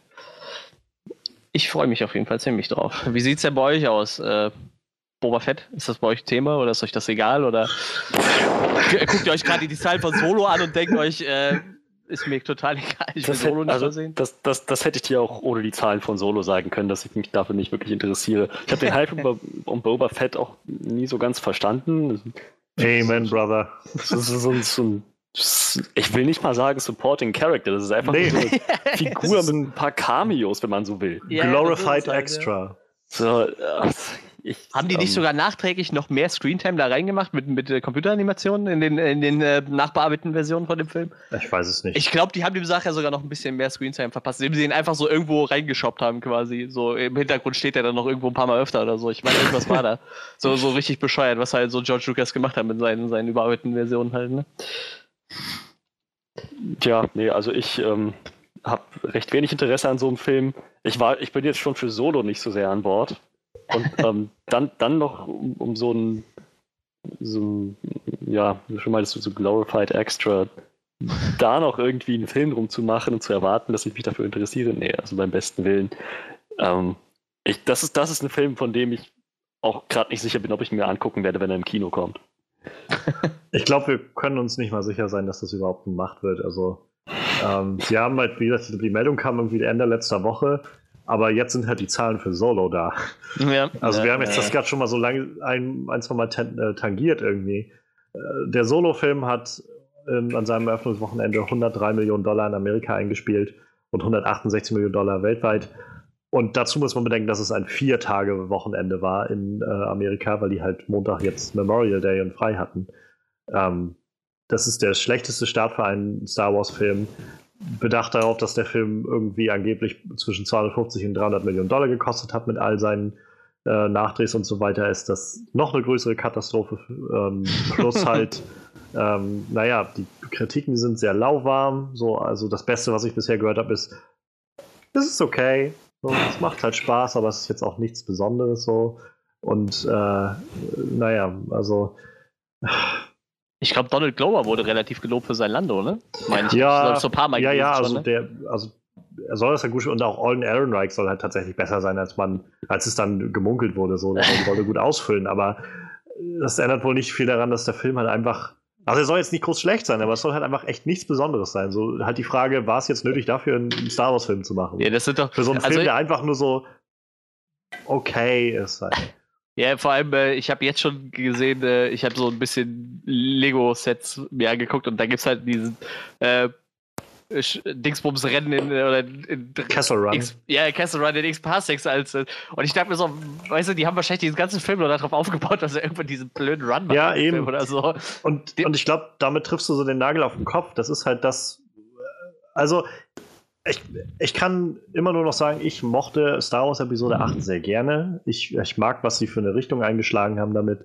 Und ich mag, welche, äh, welche neuen äh, Ideen so Ryan Johnson da an Bord gebracht hat. Ich kann auch nachvollziehen, dass einige Leute, vor allem auch irgendwie Fans von der ersten Stunde an, sich irgendwie vor den Kopf gestoßen fühlen von einigen Dingen, die da drin passieren. Ähm, ich, ich glaube halt einfach nicht, dass, also ich glaube, dass äh, Star Wars, wie es jetzt gerade ist, so seit einem Jahr halt, seit sag ich mal, Last Jedi rausgekommen ist, ähm, sie sich jetzt nicht unbedingt einen Gefallen getan haben, so insgesamt. Also sie haben einige Leute zufriedengestellt mit, mit Last Jedi, aber auch echt einige sehr vom Kopf gestoßen. einige. Also ich, ich sag mal jetzt so, keine Ahnung, ich habe keine Zahlen, aber ich meine so 50-50 oder sowas. Ähm, und naja, Solo ist jetzt nichts, was irgendwie Leute offenbar von den, von den Hockern haut. So. Und ich würde mich nicht wundern, wenn die demnächst halt nochmal gehörig äh, durchkehren bei sich und sagen, halt, wir müssen mal schauen, was wir anders machen können. Und ich meine, das ist ja genau das Problem. Also, ich meine, du hast gerade schon gesagt, Freddy, irgendwie hast du keinerlei Interesse an, an einem Solo-Film irgendwie so wirklich. Und, also, ich meine, wir sind sowieso jetzt, glaube ich, nicht die größten Star Wars-Fans, weshalb wir jetzt nee. vielleicht auch nicht deshalb sowieso so prädestiniert sind, aber ich muss irgendwie nicht die Hintergrundgeschichte zu tausend Charakteren wissen. So. Ich habe letztes Jahr in einem Hörsaalkino hier bei uns äh, Empire Strikes Back gesehen. Oder Anfang des Jahres jetzt. Und ähm, es ist halt wirklich ein guter Film und er kommt auch damit aus, ohne dass ich weiß, dass Han Solo irgendwie das und das gemacht hat und wo er herkommt und alles das. Da eigentlich, also, und, und ich finde, ehrlich gesagt, das ist noch viel, viel, also mein Vielfaches schlimmer mit Boba Fett. So, er, generell macht dieser Charakter nichts. Er macht nichts in diesem Film. Er steht immer nur daneben und sagt halt irgendwie, hey, äh, bringt Solo dahin oder sowas. Selbst das macht er nicht. Und dann in, am Anfang von Return of the Jedi, äh, ich weiß nicht, bei, bei Honest Trail haben sie es, glaube ich, so äh, Wild E. Coyote genannt, wie, wie von äh, der Bugs Bunny Show irgendwie. Das ist Klamauk, wie er da irgendwie in das Salak Pit da irgendwie reinfällt. Dann so, huch, ich bin ein Bounty Hunter und dann wird er aufgefressen. und, und also ich verstehe, okay, er sieht irgendwie cool aus, aber dass Leute irgendwie so sich auf den Charakter, also so eingeschossen haben als so den Bestandteil der Saga und so, finde ich schon fragwürdig, wenn ich ehrlich bin. Und das nächste Ding ist halt, was ich mich jetzt frage, wie soll das, du kannst doch nur Leute damit vor den Kopf stoßen. Entweder du machst es halt so, wie du gerade gesagt hast, Manuel, du zeigst irgendwie den ganzen Film sein Gesicht nicht. Ja, ja das ist halt, tut mir leid, ich brauche ne? keinen, ich muss keinen Charakter sehen, der irgendwie, also wo ich nichts sehe. So, ich meine, bei, äh, bei Judge Dredd sehe ich ja wenigstens noch den Mund und kann irgendwie so ein bisschen was davon schlussfolgern. So. Aber, nee, ja, wenig, ne? Ich meine, der zeigt ja sein, der hat ja nur eine Mimik. Ja, aber selbst, also selbst das ist ein bisschen näher dran, als halt einfach nur ein Helm. So, das ist, als ob ich einen Stormtrooper folgen will. Ja, Film ich bin lang. halt auch gespannt, wo es da überhaupt mit hingehen soll. Ne? Oder halt ich auf der anderen Seite, du lässt ihn den Helm abnehmen und, und dann siehst du ihn halt viel reden und so. Das macht doch auch irgendwie den, den, die, den Mythos um diesen Charakter kaputt. Ja. So. Das Einzige, ja, was, ich, was mich halt interessiert, ist James Mangold, der irgendwie Logan letztes Jahr gemacht hat und äh, irgendwie ein Händchen hat für so Western-Geschichten und sowas. Aber dann lass ihn doch einfach einen eigenen Film machen im Star Wars-Universum, statt schon wieder Boba Fett rauszuholen. So, und das ist es. Ach, keine Ahnung. Ich glaube, das ist das, wo, was mich am meisten gerade stört, was ich das Gefühl habe, dass Star Wars das Gefühl hat, uns immer wieder dieselben Charaktere füttern zu müssen. So. Mag sein, dass es Leute gibt, die dafür offen sind und die sagen, ja, genau, das ist halt das, was Star Wars für mich auszeichnet. Ich persönlich möchte lieber neue Geschichten sehen. Ich, ich möchte, ich hatte nicht im Marvel-Universum gerne gesehen, dass sie irgendwie ähm, die Iron Man-Trilogie machen und dann anfangen, irgendwie lauter Spin-offs zu machen von Pepper und ja. Happy Hogan und am besten nachher noch irgendwie von irgendeinem Richter, der einfach nur einmal irgendwo in einem äh, in der Szene zu sehen war oder sowas, weil er irgendwie cool aussah oder so. Also weiß ich nicht. So, das ist, wo ich denke, ihr habt ein ganzes Universum, wo ihr unglaublich coole Geschichten mit erzählen könntet. Aber ihr sagt irgendwie ständig, nö, wir kehren zu denselben paar Charakteren zurück. Und ich glaube, da bringt halt auch dann jemand wie James Mangold nicht viel. Also wir haben es jetzt halt, wir haben es halt noch nicht gesehen bei Solo. Ich meine, mal sehen, ob Michael Solo schon gesehen hat. Wir werden es gleich erfahren. ähm, aber. oh nein. aber ich meine, Ron Howard ist auch ein ein ziemlich anerkannter Name im Regiekreis und so. Und auch der hat irgendwie Solo nicht retten können. Also jedenfalls nicht, scheinbar nicht mehr zu mehr machen können als einem okayen Actionfilm, so, der aber schon gar nicht irgendwie in Star Wars Fußstapfen irgendwie treten kann. Also ich glaube, so nach wie vor, ich glaube, das wird schwierig, dass der Film überhaupt ähm, gemacht wird, nach dem, was Solo gerade so, also es wird, glaube ich, noch so einiges nach sich ziehen. Ähm, und selbst wenn er gemacht wird, ich ich bezweifle, dass das wirklich was bringen wird. Ja, das Ding ist halt, äh, wo ich halt bei, bei Boba ein bisschen mehr Hoffnung habe, ist halt, ähm, also bei Solo ist meiner Meinung nach schon alles erzählt gewesen, bevor der Solo-Film halt kam. So, ich muss halt nicht sehen, wie er diesen äh, Castle Run in X-Parsecs schafft. So, ich habe genug davon gehört, dass er es geschafft hat. So und dass er irgendwie seinen Millennium Falcon irgendwoher geklaut hat, weiß ich halt auch, habe ich auch schon zehnmal gehört. So, ist, ist mir halt vollkommen bewusst so, aber bei Boba könntest du halt auch Sachen abseits von dieser ganzen Star Wars Trilogie erzählen, so, weil du weißt ja einfach nicht, was zwischen den Klonkriegen und, äh, und seinem Tod nachher so passiert ist. Ne? Also da ist halt, und vor allem kannst du halt auch mal so Sachen erzählen, wie zum Beispiel, äh, oder mal so eine ganz andere, es ist ein Volk, ich weiß nicht, also diese, diese Mandalorianer halt, ne, die diese Rüstungen machen, zum Beispiel einfach mal ein bisschen näher beleuchten, so mal abseits von Boba Fett halt, was halt mal so irgendwo anders im Universum abgeht, außerhalb von, von von dem Imperium halt. Also irgendwie, das ist halt auch, was ich mir halt mit diesen ganzen neuen Trilogien wünsche, so dass die einfach mal sagen, ich habe jetzt keinen Bock mehr, irgendwelche Skywalker-Geschichten zu hören, irgendwelche Kenobi-Geschichten. Wir erzählen jetzt irgendwo was aus der Old Republic-Zeit oder so, halt irgendwas, was noch nicht erzählt ist. Und ich finde halt, Boba Fett hat da halt noch ein bisschen mehr Potenzial als Solo, so, weil halt, weil man halt über den Charakter eigentlich noch nichts weiß, weil der halt einfach der Charakter noch so gut wie nichts gemacht hat halt. Aber dann denke ich mir halt, warum dann Boba Fett nehmen? Warum dann nicht ja, einfach eine, eine, generelle Bounty Hunter-Geschichte erzählen, ja, ohne dass Boba ich, Fett irgendeine Rolle darin spielt? So. Oder noch lieber hätte ich tatsächlich sogar eher die Django Fett-Story gehabt, tatsächlich so. Weil der Charakter, den finde ich vielleicht sogar noch einen Ticken cooler. Der hatte zwar auch nur einen Film, aber allein in dem einen Film fand ich den schon cooler als das, was halt Boba Fett bis jetzt geliefert hat. So. Also Django Fett wäre mir vielleicht sogar noch lieber gewesen. Weil der ja wirklich zu der Zeit schon als einer der größten Kopfgeldjäger überhaupt gegolten hat. Ne? Also der muss ja irgendwie bis dahin ein relativ interessantes Leben gehabt haben. So. Hätte ich halt cool gefunden irgendwie. Naja. Ich glaube halt, man, man schneidet sich eher ins eigene Fleisch mit solchen ja. Geschichten. So, Rogue One funktioniert so gut, wie er eben funktioniert. Also ich, äh, ich habe ihn jetzt auch schon lange nicht mehr gesehen und es muss eigentlich nicht sehr, also nicht viel hängen geblieben bei mir von dem Film so. Aber du hast halt einen Haufen neuer Charaktere da drin. So. Und ich glaube, das entlastet den Film sehr und, und gibt viele Möglichkeiten offen. Wenn du halt, wie gesagt, wie mit Solo irgendwie, du, du bist ja eingemauert irgendwie. Du musst so diesem diesem Mythos um den Charakter gerecht werden und gleichzeitig ja. Entmystifizierst du ihn aber auch mit, damit, dass du halt eine Geschichte über ihn erzählst und irgendwie näheren Einblick in seine, äh, ja, in, in seine, seine Vergangenheit und seine, ähm, weiß ich nicht, Motivation gibst. So. Ähm, und ich glaube, bei jemandem wie Boba Fett ist das halt nur noch mehr. Also ich glaube, gerade dadurch, dass man eben nichts von ihm weiß, konnten Leute halt sagen, ja, ist ein cooler Charakter und so mysteriös mhm. und so. Und wie gesagt, ich glaube, man schneidet sich damit eher ins eigene Fleisch. Aber äh, ich glaube, wir müssen unbedingt auch nochmal Misha fragen, denn äh, ja, ja, auf jeden die Fall. hört ja, uns wahrscheinlich einfach nur die ganze Zeit hin und her schreien. Und denkt sich, wer ist Boba Fett? ich kann ihn tatsächlich gerade nicht hundertprozentig zuordnen. Ist das der mit dem grünen Helm oder ja, mit dem ja, blauen der mit dem Helm? Grün, der mit dem grünen Helm. Ah, der mit dem grünen Helm. Ja, dann kann ich Eigentlich ist es ja der Helm von seinem Vater. Warum der dann nachher grün war und nicht mehr blau, weiß halt auch keiner so genau, ne? Äh. Ja, er nimmt ja den Helm von seinem Vater mit und eigentlich trägt er auch laut Geschichte den Helm von seinem Vater. Warum der dann grün geworden ist, vielleicht haben die ihm den umlackiert oder so. Space Radiation. Ja, ja, vielleicht. Ähm, ja, wie gesagt, ob ich Solo gesehen habe, nein. Äh, ich, war, äh, ich, bin absolut kein Star Wars-Fan. Ich habe mir Episode 7 und 8 nur angeguckt, weil es meine Freunde gucken wollten. Und ich fand Rogue One unter alles der Schublade. Ich habe noch nie so einen schlechten Film gefühlt gesehen, also doch schon, aber äh, es hat mich echt gar nicht mitgerissen. Und du, damit stehst du auch nicht alleine. Es gibt auch genug Leute, die sagen, Rogue One war kein so guter Film. Also. Und äh, dann habe ich die Werbung gesehen für ähm, naja, für, für Solo, und dann habe ich zuerst so, oh, Chris Pratt, weil es ist ja seine Synchronstimme, und dann ist dieses Heslon da auf der Leinwand, und da dachte ich mir so, nee. Du nee, wenn der, Star, wenn der Star-Lord gecastet hätte, dann hätte ich ihn mir vielleicht noch angeguckt, aber so nicht, Freunde.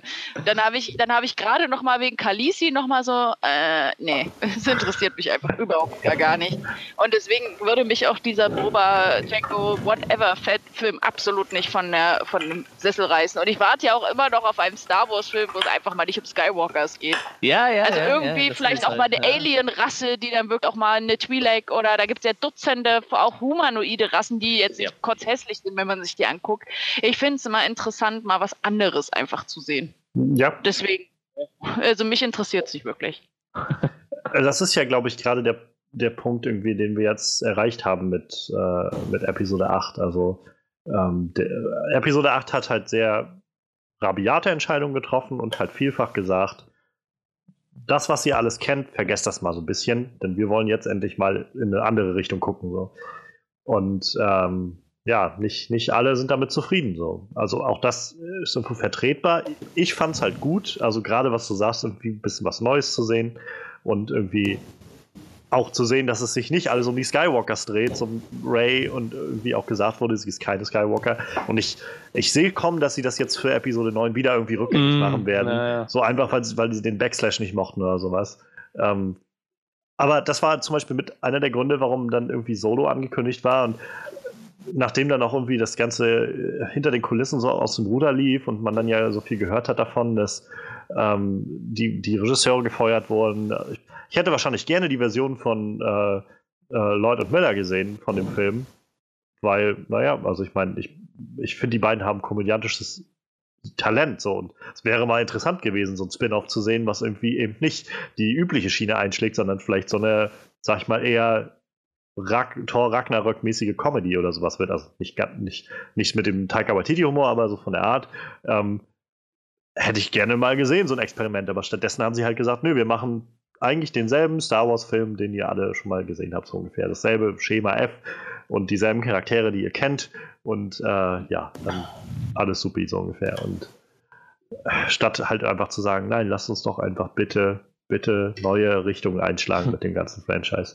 Und ich meine, sie sind jetzt dabei, dass sie halt jedes Jahr einen neuen Star Wars-Film machen wollen. Ich meine, Mhm. zwischen, zwischen Last Jedi und jetzt äh, dem Solo- äh, Solo-Film lagen irgendwie fünf Monate.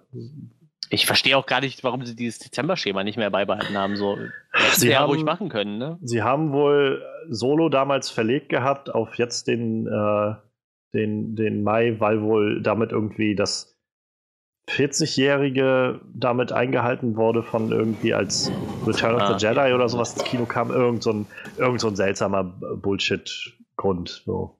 Und deswegen haben sie jetzt gesagt, gut, wir wollen dann gegen äh, Avengers Infinity War und Deadpool 2 antreten ähm, an den Kinokassen. So. Und das wird Solo garantiert schaffen. So. Aber hatten sie nicht Deadpool 2 sogar noch nach vorn gelegt vor Solo, extra um den noch eins reinzuwürgen? Naja, naja, also ich glaube, sie haben ihn nach vorne verlegt, um sich noch ein bisschen zu, äh, sicher, zu sichern, dass sie halt nochmal ein starkes Eröffnungswochenende haben, weil, ähm, also ich meine, wer weiß schon, was für Entscheidungen getroffen werden, aber es macht schon Sinn, dass sie jetzt sagen, nee, wir wollen nicht am selben Wochenende starten, weil das ist für uns beide nicht gut, so, wenn, wenn sich dann die Leute aufsplitten auf zwei Filme.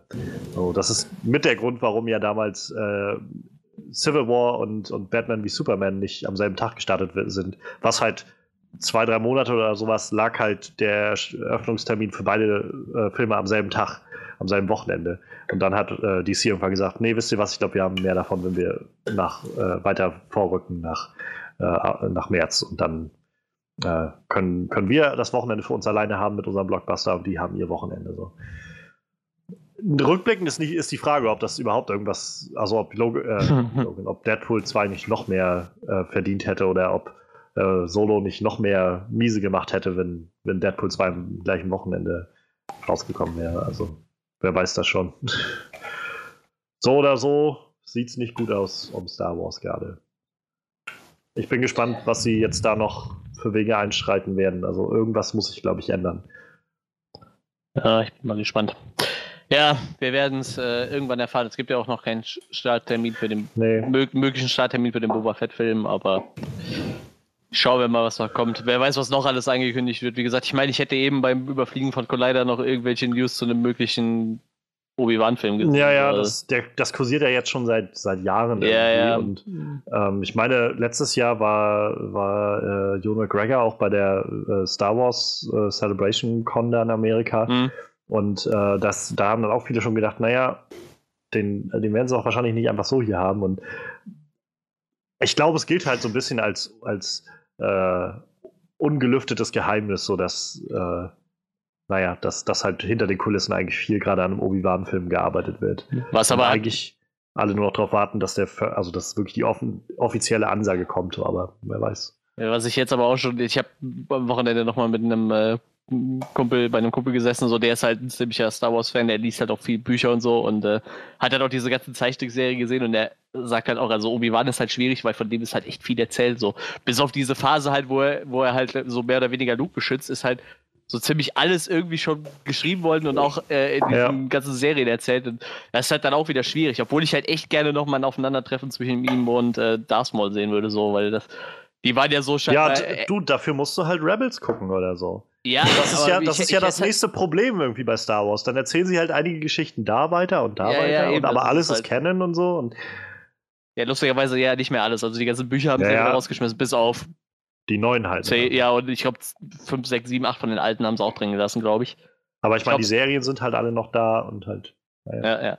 Ich glaube Ich sogar glaub- Todeskreuzer ist offiziell noch Kanon, weil da einfach nicht so viel innerhalb des Universums passiert, was man. Das ist ja ein Horrorroman im Star Wars-Universum. Ich glaube, der ist sogar Kanon, weil da halt nur Han Solo mal drin vorkommt, aber jetzt nichts im, im eigentlichen Star Wars-Universum verändert wird, halt durch diesen Roman. Ja. So Romane sind, glaube ich, alle noch mit dem Kanon drin irgendwie. Naja, Ja. warten wir mal ab. Star Wars, äh, wie viele Filme haben wir jetzt insgesamt angekündigt? Äh, oder sind da in der Pipeline? Naja, ja, Also, wie gesagt, jetzt irgendwie, wenn wir jetzt den mal mitnehmen, wir haben den Boba Fett-Film. Nächstes Jahr kommt Episode 9, da ist ja J.J. Abrams gerade am Arbeiten Mhm. dran und da dürften auch bald die Dreharbeiten irgendwie losgehen. So, dann haben wir eigentlich noch die Trilogie von Ryan Johnson, die ganz neue, die irgendwie ange ja. angekündigt wurde damals. Sagen wir mal, das wird wirklich jetzt durchgeführt, dann, äh, dann sind wir schon bei fünf Filmen. Dann hieß es, dass äh, hier äh, Benioff und Weiss, die beiden Game of Thrones Showrunner, Mhm. verpflichtet wurden, eine Trilogie zu Auch schreiben. Trilogie, wahrscheinlich ja, genau. irgendwie äh, Old Republic oder so. Da sind wir schon bei acht Filmen, die angekündigt sind. Ja, das ist Ähm, jetzt ab Minimum 8 auf jeden Fall, ne? Das ist halt echt total krass. Ja, und dann hast du irgendwie John Favreau, der verpflichtet wurde, eine Serie zu schreiben, die irgendwie zwischen Episode äh, 6 und 7 spielt. Und äh, irgendwie noch tausend andere Sachen, die irgendwie immer so kursieren. Also, wie gesagt, Obi-Wan oder so. Also, es ist halt. Ich, ich habe echt das Gefühl, dass sie sich ganz schön übernehmen. Und ich krieg so langsam DC-Flashbacks, muss ich sagen. Ja, naja, das stimmt. Kann man nur hoffen, dass sie das irgendwie besser, besser organisiert kriegen demnächst. Auf jeden Fall, so oder so wird, glaube ich, das. Internet in den nächsten Wochen wieder verrückt spielen. Weil Star Wars und irgendwie der neue Film hat ja nicht funktioniert. Das werden, die ganzen Kritiker werden das jetzt sehen als, äh, wir haben recht gehabt, so, die ganzen, ganzen SJWs und so, ja, ja wir, wir boykotten das alle und sowas. Und also, boykottet, ihr geht nicht ins Kino, wow. Wenn ich, wenn ich keine Lust habe auf einen Film, gehe ich halt nicht ins Kino, dann nenne ich das auch nicht Boykott, ey. Meine Güte, ey. Ah, ja. Aber ich, ich glaube, äh, da können wir uns sonst noch den Mund fusselig reden. Wir werden wahrscheinlich sowieso nächste Woche oder so dann noch mehr Gelegenheit haben, über Star Wars zu reden. Also Yep. ähm, würde ich sagen, belassen wir es da, äh, dabei und schauen dann jetzt mal zu unserer Spoiler-Review zu Deadpool 2. Ja, äh, wer, wer hätte noch vor drei, vier Jahren gedacht, dass äh, eins der erfolgreichsten Franchises bei Fox irgendwie das von Deadpool werden wird. Irgendwie ein R-rated Franchise um so einen ihrer obskursten Helden, die sie haben, der sich irgendwie nur über alle anderen lustig macht. Und ja, jetzt haben wir den zweiten Film bekommen und auch der hat ein sehr gutes Eröffnungswochenende gehabt in Amerika. Ähm, nicht ganz so erfolgreich wie das äh, des ersten Films, aber trotzdem gerade für einen R-Rated-Film 125 Millionen Dollar am Eröffnungswochenende. Mittlerweile ähm, hat er weltweit 499 Millionen Dollar eingespielt. Das ist eine ganze Menge für einen R-Rated-Film. Ähm, mal schauen, ob er, ob er den ersten Teil sozusagen noch überholen wird oder nicht. Ähm, auch da werden wir bestimmt gleich noch mal ein bisschen äh, drüber spekulieren können. Ja, wir haben den Film alle gesehen und wir wollen jetzt gleich mal dran, daran abtauchen, was uns gefallen hat, was uns nicht gefallen hat. Und ja, vielleicht auch wie der Film sich so macht gegenüber dem ersten Teil. Und äh, ja, deshalb lasst uns doch mal anfangen mit unseren Erwartungen für Deadpool 2 und ja, was so unser genereller Eindruck war, nachdem wir den Film dann tatsächlich gesehen haben. Ähm, und ich glaube, ich äh, frage ersten, als erstes mal Freddy, was, was waren so deine Erwartungen, bevor du reingegangen bist? Und mit was für Gefühlen bist du rausgekommen aus Deadpool 2? Ja, man hat ja im Vorfeld mitbekommen, dass da recht viel Turbulenzen herrschten am Set. Viel kreative Differenzen, Umwälzungen ähm, mit, äh, mit, den, mit den kreativen Köpfen hinter dem ganzen Film. Ich war schon ein bisschen skeptisch, weil ich dachte, ja, vielleicht haben zu viele Köche dann doch den Brei verdorben. Und dazu halt, ich fand den ersten wirklich lustig, aber vor allem rückblickend ist mir aufgefallen, so, er war hauptsächlich lustig, an Stellen, stellenweise auch witzig, aber halt jetzt nicht so, so ikonisch oder so ein, so so ein Must-See-Klassiker, sondern war halt einfach ein sehr unterhaltsamer Film, ein sehr lustiger Film. Ähm, ich habe also hauptsächlich gehofft, dass sie den Humor beibehalten. Ich habe erwartet, dass sie es gerade so hinkriegen, vielleicht ein bisschen, ähm, vielleicht nicht so gut platzieren wie beim ersten Teil, aber trotzdem noch irgendwie unterhaltsam gestalten. Und letzten Endes wurden genau diese Erwartungen auch erfüllt. Also es war, war ein guter Film, aber kann man den ersten meiner Meinung nach nicht ran. Ja, ich, ich muss sagen, mir ging es da, glaube ich, recht ähnlich. So, ich, ich habe den Fil ersten Film damals zweimal im Kino gesehen, einmal auf Deutsch und dann später nochmal auf Englisch, weil äh, jemand aus unserem Freundeskreis ähm, halt ganz wild darauf war, den nochmal zu sehen und meinte dann, ja, kommst du nochmal mit? Ich so, okay, dann gucke ich mir nochmal an. Und ich fand den damals auch echt witzig. Aber ich habe halt so ein bisschen das Gefühl, was du auch gerade beschrieben hattest, äh, Freddy, so, das ist so, es ist wenig, ehrlich gesagt, bei mir hängen geblieben, so an, an wirklich markanten so Szenen, so wirklich was, wo ich so gedacht habe, ja, das, ja, wie du schon meinst, irgendwie so was, so wirklich ein Klassiker irgendwie ausmacht, so, sondern es ist halt, es war halt unterhaltsam und, und witzig und ich hatte im ersten Film halt auch einige so wirklich äh, Love Out Loud Momente, wo ich so gemerkt habe, irgendwie jetzt, die, die Gag-Quote ist sehr hoch, so, und, äh, aber es, es war halt nie so, wo ich das Gefühl habe, rückblickend, das, das war, hat jetzt so neue, neue Geschichte für mich geschrieben, irgendwie was so Comedies oder sowas angeht. Und ja, letztendlich alles, was ich halt jetzt noch so aus dem ersten Film über hatte, war halt das Gefühl von, ja, es war halt viel so mit, äh, mit Ficken und äh, ja. Scheiße und so. Also einfach so, jemand sagt so Shock Value halt. Jemand sagt halt was, der eigentlich sowas nicht sagen dürfte, so ungefähr. Ähm, naja, du hast es gerade schon gut auf den Punkt gebracht mit, es war halt lustig und nicht so wirklich witzig. Ähm, vielleicht, um das einmal nochmal für Leute darzulegen, die, die dieses Konzept nicht anwenden auf ihre äh, komödiantische Unterhaltung. Ähm, wir haben uns, also wir sind mal irgendwann so uns darauf gekommen bei in der Unterhaltung, dass, äh, dass es so diese Unterscheidung gibt zwischen so kurzweiligem, lustigem Humor, halt nur diese Schockmomente, vielleicht auch mal halt so paar Furzgeräusche oder sowas, halt sowas. Bisschen mehr halt, der, der Haut drauf Charakter. Ja, genau. Und witzig ist halt wirklich dann so ein cleverer Humor, der dahinter steht, wo man irgendwie äh, vielleicht sehr clever was vorbereitet und irgendwie auch äh, irgendwie immer mal wieder als, als Running Gag oder sowas als Callback annimmt oder so. Also, wo man merkt, da steckt jetzt ein bisschen mehr dahinter und das äh, ist ein bisschen cleverer aufgebaut und muss nicht unbedingt nur derbe, äh, ja, der Derbheit ähm, quasi mit einbeziehen, um witzig zu sein. Witz von Wissen daher.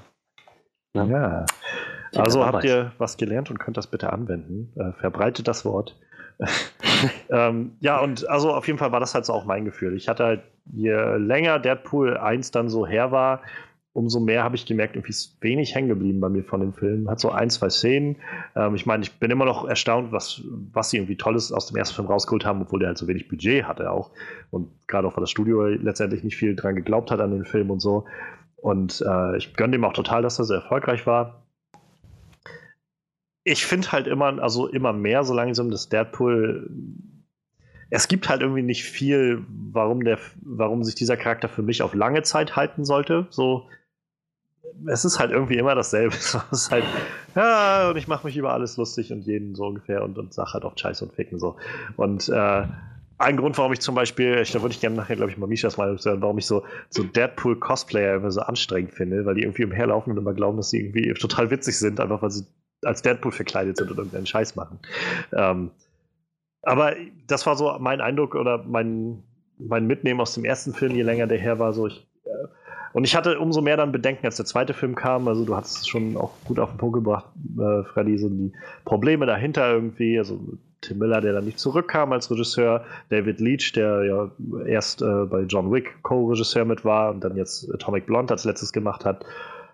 Ähm, und ich persönlich fand Atomic Blonde halt vom, vom Action-Charakter halt phänomenal, aber darüber hinaus vom Erzählerischen zum Beispiel nicht so gut.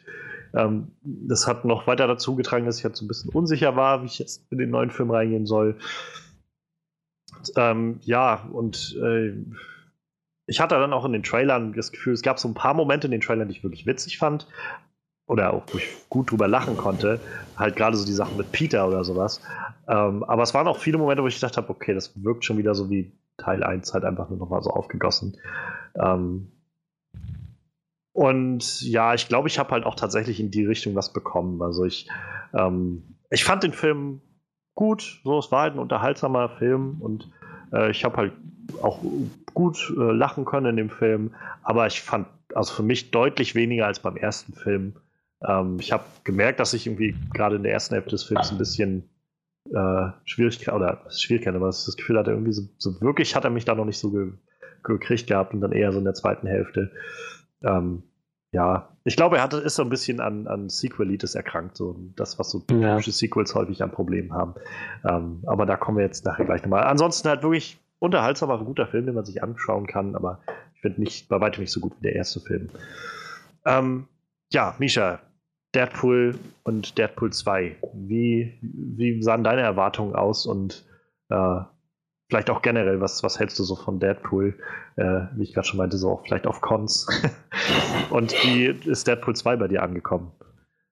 Also ich muss sagen, als ich Deadpool 1 zum ersten Mal gesehen habe, fand ich ihn eigentlich ganz lustig, war auch überrascht darüber, ähm, wie sie den Charakter umgesetzt hatten. Ähm, hatte ihn dann aber, glaube ich, insgesamt zwei, drei, viermal gesehen, weil gefühlt jeder irgendwie da nochmal reingehen wollte oder nochmal die Blu-ray reingehauen oder was auch immer. Und je öfter es lief, umso mehr habe ich selber auch gemerkt, wie ausgelutscht der Humor eigentlich dann auch wurde. Es hat einen überhaupt nicht mehr irgendwie überrascht oder was auch immer. Und deswegen war das alles sehr platt im Endeffekt dann für mich. Ähm, als ich jetzt den zweiten Film so gesehen hatte, ähm, war ich zumindest gespannt, was sie aus Cable machen, weil Cable mhm. war für mich wieder ein interessanter Charakter, weil er ist ja eigentlich der Sohn von Cyclops und Phoenix aus der Zukunft, der dann zurückgereist kommt und lauter solche Angelegenheiten. Und dann sagen wir es so, wie es ist. Deadpool steht ja natürlich auf alles und jeden, also auch auf ihn. Und ähm, ja, also ich war, war dem Ganzen jetzt nicht negativ eingestimmt, aber ich war halt auch nicht hundertprozentig sicher, ob das da nicht einfach nur in so eine Terminator-Richtung halt einfach geht. Weil ja. genauso sieht ja auch Josh Brolin in diesen, in diesen Trailern halt einfach aus. Und äh, so hatte ich auch das Gefühl, dass es so im Film halt auch lief. Aber ich muss sagen, ich bin eigentlich ganz gut überrascht worden. So die erste Hälfte vom Film war so ein bisschen ne, aber die zweite Hälfte, da muss ich sagen, ich fand den. Nein, ich, ich erzähle noch nicht zu viel ähm, ich heb mir das noch auf äh, von dem, was ich gut fand. Aber generell ein Film, den du auf jeden Fall sehenswert findest, habe ich ja, jetzt mal rausgehört. Ja, auf jeden Fall. Wir werden ihn uns auch morgen nochmal angucken. Oh, ja, das, das sagt doch schon mal was. Es sei denn, es ist wieder so eine Situation, die du gerade beschrieben hast, aber tausend Leute den immer noch mal gucken wollen und dich damit reinschleifen. Nein, tatsächlich nicht. Tatsächlich hat mich meine bessere Hilfe gefragt, oh, können wir den nicht nochmal gucken? Und ich habe gesagt, ja, klar, warum nicht? Ich habe auch schon drüber nachgedacht. Und da hast du gesagt, warum, warum gehen wir nicht zu Solo? Nein. da kannst du aber auch Solo da kannst hingehen. Du allein hingehen. Ach ja. Äh, das, das ist witzig. ja, dann, äh, Manuel, haben wir dich noch offen? Ja. Wie schaut's aus? Haben, haben wir. Wir haben mich noch offen. Total. Äh, ja, ich hatte nach dem ersten Film relativ hohe Erwartungen so. Ich äh, mag halt auch so ein Pipi-Kaka-Humor. Wegen mir können die da die ganze Zeit ficken sagen in dem Film. Ich kann da auch noch beim zehnten Mal drüber lachen. ähm, dementsprechend war meine Erwartung halt auch recht hoch. Ich habe den ersten, weiß ich nicht, drei, vier Mal gesehen oder so und ich fand den halt auch beim vierten Mal auch lustig so. Äh, gibt es so Filme, die kann ich mir halt echt äh, verdammt oft angucken und dann noch drüber lachen. ähm, ja, ich muss sagen, diese ganzen Sachen, die da im Vorfeld noch waren, dass irgendwelche Leute rausgegangen sind aus dem Kreativteam und so, das habe ich bis dahin echt schon wieder vergessen gehabt, bis ich im Kino gesessen habe. Ich habe mich halt echt auf Cable gefreut. Ich äh, mag Josh Brolin sehr gerne. Äh, hat mich jetzt auch als Thanos total überzeugt. Deshalb war es jetzt nochmal ein bisschen interessanter, den als Cable zu sehen. Äh, lustigerweise dieses, äh, es könnte eine Terminator-Richtung gehen, da habe ich eigentlich drauf die ganze Zeit auch gewartet, so, dass sie da die ganze Zeit Witze drüber machen, so, weil es war halt irgendwie auch wie so, man ging ja voll in die Terminator-Richtung eigentlich, so der ganze Charakter ging ja irgendwie in die Richtung. Äh, nur, dass er halt nicht John Connor töten muss, sondern, äh, wie hieß der nochmal? Äh, Russell, Russell, Russell, nennen wir ihn ja. Russell, nein, er hieß auch Russell, Russell Collins. Ähm, und äh, ja, ich, ich hatte echt Spaß. So. Ich, also für mich ist er ziemlich auf derselben Ebene wie der erste. So. Also ich, ich habe da ich habe Spaß gehabt. Ich fand, ich fand den sehr lustig. Ich, ich würde mir den, glaube ich, auch noch zwei, dreimal im Kino angucken, aber nicht alleine. Das habe ich einmal gemacht, das reicht. Ja, dann lass uns doch mal konkret werden. Was hat uns denn gefallen an dem Film? Girlfriends. Ich fand das echt, also so wenig Zeit die beiden im Endeffekt auch hatten, fand ich es wirklich schön, dass es endlich mal ein offenes, gleichgeschlechtliches Pärchen in einem sowas wie Marvel-Film gibt. Ja. Und ich finde, sie passen auch ganz gut zueinander. Und ich fand Yukio unglaublich süß, wenn auch ein bisschen platt. Ja, Und dass sie ihre Haarfarben immer wechselt, frage ich mich, ob das ein Teil ihrer Superkraft ist, weil ich glaube, die Uschi hat ja vier verschiedene Haarfarben innerhalb des Films. Das ist, äh, habe ich jetzt gar nicht auf dem Schirm, wie viel, ob die Haarfarben aber ist gut möglich. ja, also ich meine, das war schon ganz nett und da haben sie halt auch einen, so diesen netten Running Gag irgendwie gehabt von, von Wade und Yukio, die irgendwie immer so dieses Hi Yukio, so, sie auch, Ja, Hi ja, Wade. So. Das war schon ganz witzig so, aber also ich hätte mir einfach gerne mehr von denen gewünscht, glaube ich, weil ich einfach äh, gerade ähm, Negasonic Teenage Warhead fand ich im ersten Teil eigentlich schon sehr witzig und ja, stimmt. Hätte, hätte ich gerne noch ein bisschen mehr gesehen davon.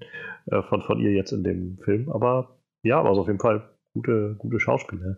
Ähm, ich dachte jetzt, im- als du jetzt Girlfriends sagtest, spielst du so generell auf die, die weiblichen äh, Figuren an. So. Ähm, ich kann auf jeden Fall sagen, dass ich zum Beispiel äh, Zazie Beats und also Domino einfach super fand. So, das ist, glaube ich, so mein MVP aus dem Film. So. Ja, sie war mega cool. Und ich Mhm. fand das auch unheimlich. Sie haben, also dafür, dass ihre Superkraft Glück ist, haben sie das richtig Ja. gut auch zur Geltung gebracht. Auch wenn viele halt kritisiert haben, dass sie nicht mehr so diese mega harte Frau ist, die Domino wohl eigentlich ist. Aber ich muss sagen, ich habe mit Domino jetzt zum Beispiel nicht viel am Hut. Und ich fand ihren Charakter trotzdem sehr sympathisch, den sie dargestellt hat. Also sie war halt auch einer der Charaktere, wo ich gesagt habe, die habe ich gesehen und dachte mir, ach, die ist ja echt cool. Ja, auf jeden Fall. Und also auch gerade, ich mag diese Sachen mit dem Glück so. Das ist sowas, was ich Mhm. unglaublich witzig fand. So, weil ich gedacht habe, wenn du schon so einen abgedrehten Film machen willst, dann bitte sowas. So richtig abgedrehter Kram. So. Ähm, äh, ich habe mich halt so ein bisschen erinnert gefühlt, ich gucke halt gerade Legion und äh, das ist ja letztendlich auch irgendwie aus dem X-Men-Universum, auch wenn sie das halt nur so ganz am Rande irgendwie tangieren oder so. Aber da haben sie halt auch die Leute, die da irgendwelche Mutantenfähigkeiten haben, das sind auch so richtig abgedrehte Sachen. Das ist halt nicht, nicht so dein übliches, die können Feuer machen und Eis und irgendwie Sturm oder was weiß ich oder sich teleportieren oder so, sondern so, also weiß ich nicht, äh, der David, der Hauptcharakter, irgendwie, der, letztendlich hat er irgendwie, wenn er immer das komplette äh, Potenzial in seinem Hirn freischaltet oder so, wahrscheinlich kann er einfach alles machen, so ungefähr. Ähm, und dann hast du wie Leute, die so, keine Ahnung, wo, wo zwei Leute im Prinzip in einem Körper wohnen und manchmal halt sich so quasi die Frau dann aus dem rauskommt. Also es ist so richtig abgedrehter Scheiß. Und das fand ich halt bei ihr genauso schön gemacht. Also äh, sie haben das dafür, dass es halt wirklich so eine abgedrehte ähm, Superkraft mit, mit Glück ist, so schön aufgezogen und hat auch selbst nochmal persifliert mit Wade, der dann irgendwie meinte, so, was Glück, so, das ist aber keine sehr, äh, sehr cinematic, irgendwie cineastische Fähigkeit so oder so. Und währenddessen halt einfach wie alles so um sie herum gerade passt, so dass sie dann da in diesem Auto landet und so. Und das ist halt, das ist so das, was ich. Das sind so die Highlights, auf die ich mich gefreut hatte und wo ich gehofft hatte, dass der ganze Film halt in diese Richtung läuft. Ich, ich glaube sogar tatsächlich, dass sie auch in den Comics gar nicht so wirklich weiß, was ihre Kraft ist halt. Ne? So, sie hat ja wohl irgendwie so die Kraft, dass halt in einem bestimmten Radius um sie rum halt irgendwelche äh, te zufälligen telekinetischen äh, äh, Sachen eintreten, die sie nicht beeinflussen kann, die halt wirklich dafür sorgen, dass sie halt meistens äh, heil rauskommt und ihre Gegner nicht so. Und sie weiß halt eigentlich auch gar nicht, wo, was passiert so. Weil sie es halt auch wirklich nicht beeinflussen kann. Das ist halt eigentlich, diese Fähigkeit ist halt irgendwie könnte man meinen, total unnütz so, aber wenn sie halt Ja. jedes Mal den Arsch rettet, ist es einfach Ja, ja. total gut. Auch wenn sie nicht weiß, wie es passiert. So. Ja echt, die Idee ist halt eigentlich schon total gut. So, so, so, so ein Mutant, der halt eigentlich eine Fähigkeit hat, die er nicht kontrollieren kann, die ihm aber irgendwie immer den Arsch rettet. So. Ich finde das total gut. Die Idee ist irgendwie echt, echt super. Ja, wie sie es dann aufgebaut haben an dem, äh, auch bei dem Casting, wo sie dann irgendwie da stand und irgendwie die ganze Zeit einfach so hin und her geredet hat, so mit ihm, so irgendwie, und, und dann irgendwann einfach mal, okay, du bist dabei, so. Siehst du, so. Da waren übrigens die äh, Kamerauftritte auch ziemlich cool von diesen äh, Charakteren, die sie da eingebaut hatten. Das stimmt, ja. Sehr lustig. Wen hatten wir da drin? Brad Pitt hatten wir kurz drin, ne? Als, Ja. als den Typ, der Strom Ja, spuckt erst oder was Ja, ja. Vanisher. Ja, Bill Skarsgård als ich, fand Zeitgeist. ich, also erstmal Vanisher fand ich zum Beispiel übrigens auch sehr schöner Gag, so dass sie das so, so ist er da? Ich habe keine Ja. Ahnung. So. Und dann halt auch irgendwie nachher einfach dieser, dieser leere Fallschirm dann da so rausgeworfen wird oder so. Und dann halt das Ganze dann so zu drehen, dass in dem Moment, wo er dann quasi stirbt, dann einfach auch noch irgendwie Brad Pitt derjenige ist. Das ist halt schon einfach ein schöner Meta-Kommentar. So, gerade weil Brad Pitt ja auch einer der Leute war, die, glaube ich, äh, recht weit im Casting für Cable irgendwie waren. So. Und Ja. äh, das dann nicht geklappt hatte, aber ähm, dass er jetzt dann in der Rolle irgendwie nochmal dazu kommt, das war schon echt super. Also, Ja, dann Bill Skarsgård als, als äh, Zeitgeist, war auch, auch sehr lustig. Äh, ja, und äh, Terry Crews ist irgendwie immer lustig. Ich weiß nicht, ich mag, wenn, du den Typ siehst, dann denkst du, das, ist irgendwie immer lustig. So. Ich mag den Typ Ja. total gerne, so der Schauspieler. oh, ich liebe, also Brooklyn 99, der ist so wunderbar in dieser Sitcom. Ich kann die nur jedem empfehlen. Also. Ähm, ja, aber also generell, ich, ich muss sagen, diese ganze Szene, wo irgendwie ab da, an, wo irgendwie das Team zusammengestellt wird, bis halt da, wo sie dann quasi alle aus dem Flugzeug springen und nach und nach alle bis auf Domino irgendwie draufgehen. So, ich glaube, das ist eigentlich mein, mein, meine liebste Ja. Szene in dem ganzen Film. Die ist halt so abgedreht und spielt halt so gut mit Erwartungen und, und widerlegt die und so weiter. Das ist halt das, was ich mir, glaube ich, vom ganzen Film gewünscht hätte. So diese Art von, okay, wir, wir setzen so völlig einen drauf und äh, gehen so gegen jede Art von Regeln so ungefähr. Ja, auch der Typ, der irgendwie vom, wer war das, Shatterstar oder so, der da vom anderen Planeten kam oder sowas. Ja, ja. Es ist halt, und, und Peter halt, also mit Peter war sie der- halt herrlich. Peter war das Highlight. Das war echt Wie sie da im Flugzeug sitzen und irgendwie er dann erstmal anfängt, sich so die, die Nase einzucremen und so. Wisst ihr, was der wirkliche Killer ist? So Melanome. Da, da, das, darauf muss man aufpassen. Letzten Endes hat er ja auch recht behalten mit den, ähm, mit, mit den Aufwinden. ja, ja, genau, ja. Wer hätte gedacht, dass diese Aufwinde so stark sind? Jeder, absolut jeder wusste das. Und halt auch, also dann halt wieder Domino, die einfach so durchfliegt die ganze Zeit und einfach da landet, wo sie landen muss. Das ist halt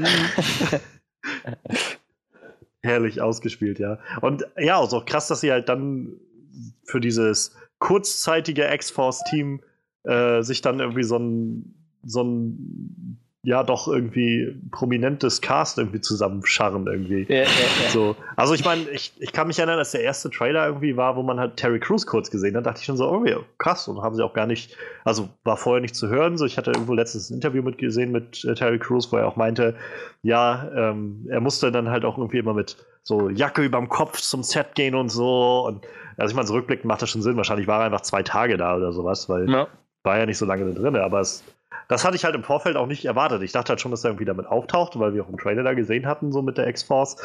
Und naja, dass sie dann halt die alle so rausexen, das, das war halt, das ist halt der Deadpool-Humor, den ich dann gerne mag. Ich mochte auch sehr gerne die Szene in, in, der, in der Villa, so, also meinst du, wie, wie, wie, wieso sind schon wieder nur ihr hier? Wieso ist dieses Ding hier immer leer? Und dann, siehst du, und dann siehst du so diese Tür, wo dann Ja. die Das, ganze ja, X-Men hinterstehen, die einfach nur so die Tür schnell zuschieben, damit er nichts mitkriegt. So. Das total war so, das, das war der Meta-Humor, der mir wirklich gefallen hat. Es gab Ja. auch andere Meta-Humor, den ich nicht mehr so schlau fand, aber das war echt ein ziemlich, ziemlich schlauer Moment. Das war wohl, hatte ich äh, gesehen gehabt, den äh, Kommentar dazu. Für den ersten Film hatten sie halt schon mal gefragt, ob sie sowas machen wollen. Und da wollte halt keiner von den anderen Leuten so wirklich das riskieren, irgendwie da in diesem Deadpool-Film irgendwie mit drin zu sein, beziehungsweise von den Executives oder so. Und bei dem Film, naja, waren jetzt alle sofort halt dabei, als es hieß, irgendwie habt ihr Bock, da irgendwie Camel zu machen. Und äh, dann hat Simon Kinberg wohl am Set halt von Dark Phoenix ähm, haben die dann quasi einmal kurz diesen Moment aufgenommen und dann äh, rübergeschickt und dann haben sie das dann so digital dann eingearbeitet, Mhm. dass sie quasi dann hinter ihm sind, aber die Tür so zumachen. Und ja, so, das fand ich halt auch sehr schön. So. Das, äh, wie, wie du sagst, Freddy, das, das ist der Meta-Humor, den ich mag. Das ist halt, glaube ich, immer noch mein Lieblingsgag aus dem ersten Film ist halt, wenn, wenn Colossus äh, Deadpool packt und meint dann halt von wegen, ja, ich bring dich jetzt zu Xavier oder so und er dann irgendwie sagt, zu wem, McAvoy oder Stewart. So, das, das mag ich halt so. Das, dass sie auch irgendwie selbst so registrieren oder so, das anerkennen. Es ist schon irgendwie ein bisschen seltsam, dass wir die Leute ständig neu casten oder sowas. Und, Naja, er merkt das. Alle anderen merken ja, das ja, aber nicht. ich meine, der Film nimmt das an, so meine ich. Ich habe auch echt bei der After-Credit-Szene sehr gelacht, muss ich sagen. Ich habe schon bei ein paar Leuten gelesen, die fanden die nicht so gut. Ich fand die total gut. Ich habe so gelacht. Aber jeder von den Szenen, ich habe echt total gelacht. Ich, Ich frage mich sehr, wie viel davon jetzt wirklich kennen ist, weil lebt jetzt seine Uschi Ja. wieder oder nicht? Ich Eben. hoffe, ich hoffe, Ja. ich hoffe tatsächlich. Ich ja, Aber das- ist, das also, Aber Film so dann ein bisschen machen sie ja alles kaputt, weswegen ja überhaupt die Ja. Zeitreisekram und so weiter Das Ding passiert ist, ich, ich habe halt fast die Befürchtung, dass die Schauspielerin für den Film nicht so viel Zeit hatte, weil die halt aktuell bei Gotham sehr stark eingebunden ist mit ihrem Charakter. Naja, Deshalb also, bin ich mir nicht so sicher, halt, ob es nicht vielleicht deshalb auch war, dass sie den Charakter so ein bisschen rausgenommen haben. So. Ich weiß es halt nicht, aber so also Vermutung nach dem, mir, was ne? ich, also ich glaube, da kommen wir dann später nochmal drauf, so im Näheren so, aber ähm, nach dem, was ich auch gelesen habe, war äh, Monika Baccarin oder Baccarin, ich weiß nicht, wie man deren Namen ausspricht, so wirklich. Ähm, der ist das halt auch bewusst gewesen, dass sie irgendwie nur so eine ganz kleine Rolle da drin hat. Und also es hörte sich jetzt auch nicht so als ob sie so da. Also sie hätte sich, glaube ich, schon gewünscht, eine größere Rolle noch in dem Film zu spielen, als nur halt am Anfang da zu sein, zu sterben und dann halt ab und an in so einer Vision aufzutauchen. Und äh, was das Ende angeht, also sie haben David Leach halt gefragt, Regisseur, und er meint halt, äh, ja, im Prinzip, also in seiner Vorstellung ist das halt alles so richtig. So. Sie ist halt quasi wieder lebendig am Schluss. Das heißt, jetzt wird äh, Green Lantern aus allen Videotheken rausgeschmissen. Weil Rain Reynolds den ja nie gedreht hat. Ah, Die Sachen mochte ich halt auch gerne, so mit, äh, mit ihm, wo er dann irgendwie dem anderen der Ja, Weapon X irgendwie so äh, in den Kopf schießt und so weiter und halt auch irgendwie Ryan Reynolds selbst einen Kopf verpasst. Und das fand ich halt auch witzig, aber ja, also ich fand halt auch die Idee, so dass sie halt sagen, ja, wir, wir, wir machen den ganzen Film im Prinzip so sinnlos. Ich verstehe schon, sie sagen sich dann irgendwie, ja, das ist halt, das ist halt so der Deadpool-Humor so ungefähr, ne? Wir nehmen das halt, man nimmt sich da nicht ernst oder nimmt das alles nicht so ernst so.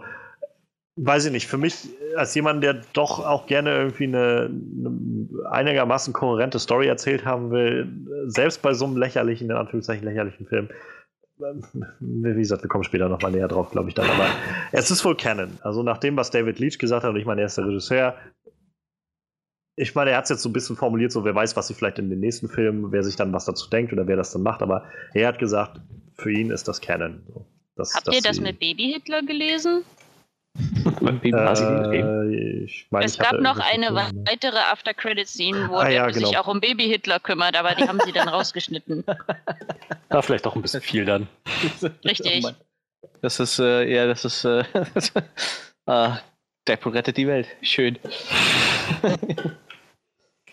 ah, ist Canon, also Hitler lebt jetzt dürft, nicht mehr. das, ja, das mag auch sein, ja. Wir haben kein Problem mehr mit äh, Faschismus oder Rassismus. da. ja, ja, genau. Wunderbar. Genau. Deadpool hat's geregelt. Dankeschön. Weißt du, was ich jetzt cool finde? Na? Die könnten jetzt total gut auf diese äh, Deadpool illustrierte Klassiker oder so, so, so Blödsinn eingehen, weil er jetzt mit diesem Device halt auch in der Zeit zurückreisen könnte. Also sie könnten jetzt nochmal richtig frei drehen für den letzten Teil so. Also es gibt ja so ein paar Comics, die da total durchgeknallt sind in die Richtung. Also, halt.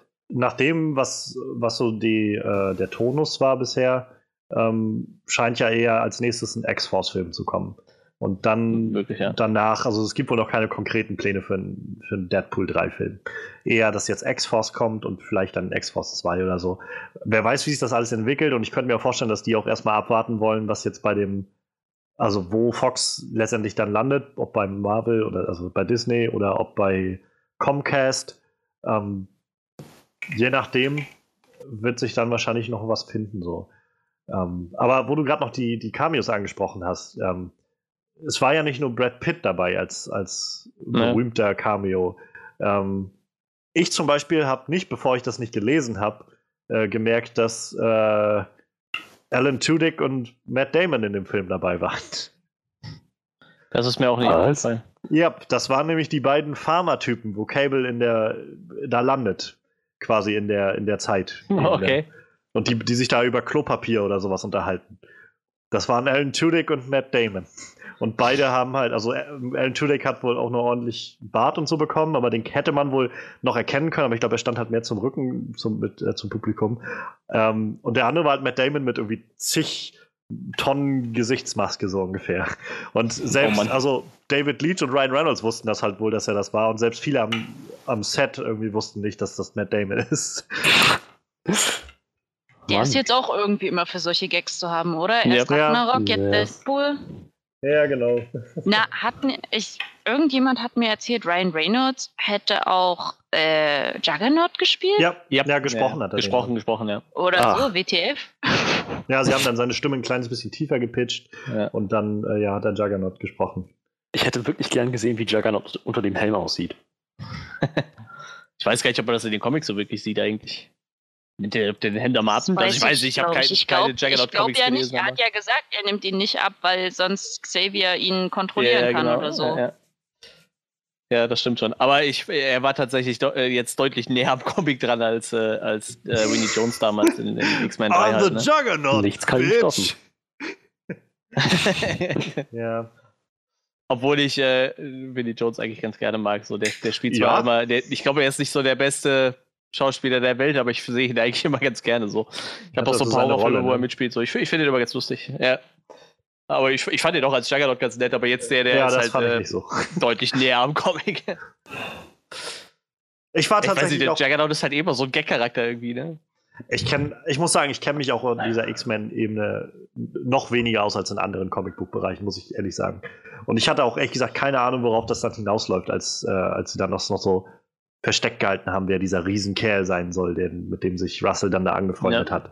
Und so. Ich hatte das jetzt nicht Ja. auf dem Schirm gehabt. So. Und es war dann, wo Juggernaut kam, wo ich so, ja, interessant. Hätte ich jetzt, na, stimmt, den gibt es im X-Men-Universum. So. Das hätte ich jetzt nicht gedacht, aber okay, cool. Ich, ich wusste tatsächlich nicht, dass er der Stiefbruder von Xavier ist. So. Das, das war mir halt neu. Aber Das ich, wusste ich ich auch finde es halt irgendwie. Ja, das sagen sie ja im Film halt, ne? So sagt er, dass er Angst vor seinem Bruder hat, quasi. Also, ist Da muss ich halt googeln, so danach. Ich, irgendwie. ich wusste es halt nicht. Ja, er sagt Ja. halt irgendwie so, dass er nimmt den Helm halt nicht ab, weil er Angst vor seinem Bruder hat. Und da musste Ah, ich es halt okay. googeln so. Und dann kam halt äh, raus, dass es wohl der Stiefbruder von Xavier eigentlich ist. Fand ich halt irgendwie, das ist sehr absurd, so, dass ich den Charakter Ja. Aber ist ja auch nur ein Stiefbruder, dann geht's ja. Aber trotzdem sehr absurd. Ja, ach, wenigstens halten sie dann irgendwie den Canon, ja. Ja, ja, ein bisschen. Ähm, ja, was ich noch, also wo ich mir gedacht habe, so wie passend irgendwie, dass sie oder dass Ryan Reynolds auch nicht mit Logan-Anspielungen gespart hat.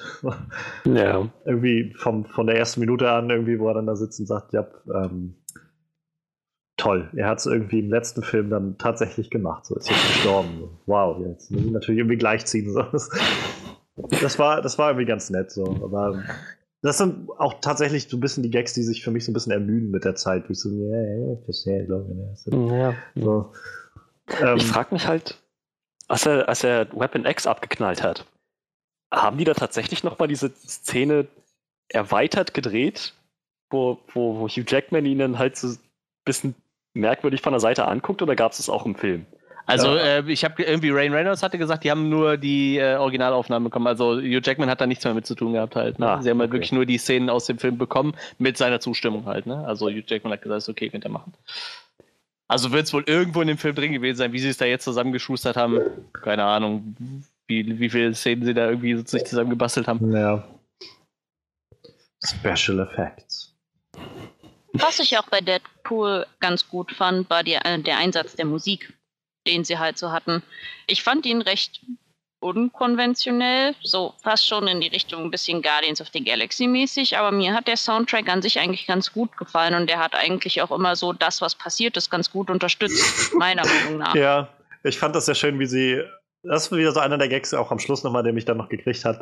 Ähm, nachdem sie irgendwie schon im Film so ein, zwei Mal irgendwie auf Chair so angespielt haben, äh, dann halt die Credits losgingen und dann halt von Chair so, If I could turn back time. Das, das fand ich ganz nett gemacht. Und ich musste halt auch sehr lachen, das hatte ich aber schon vorher gesehen, weil sie das Video, glaube ich, äh, offiziell veröffentlicht hatten, eine Woche oder so davor, äh, dass halt dieser, dieser Opening-Song von Celine Dion halt extra äh, Nee, nee, den man, also das war der erste Song, den wir gehört haben, genau. Und dann kam halt nochmal so ein, während dieser Opening Credits, so nochmal so ein Song, der drunter liegt. Ashes. Genau, Ashes. Und der war halt von Celine Dion, den hat sie quasi extra für Deadpool 2 aufgenommen.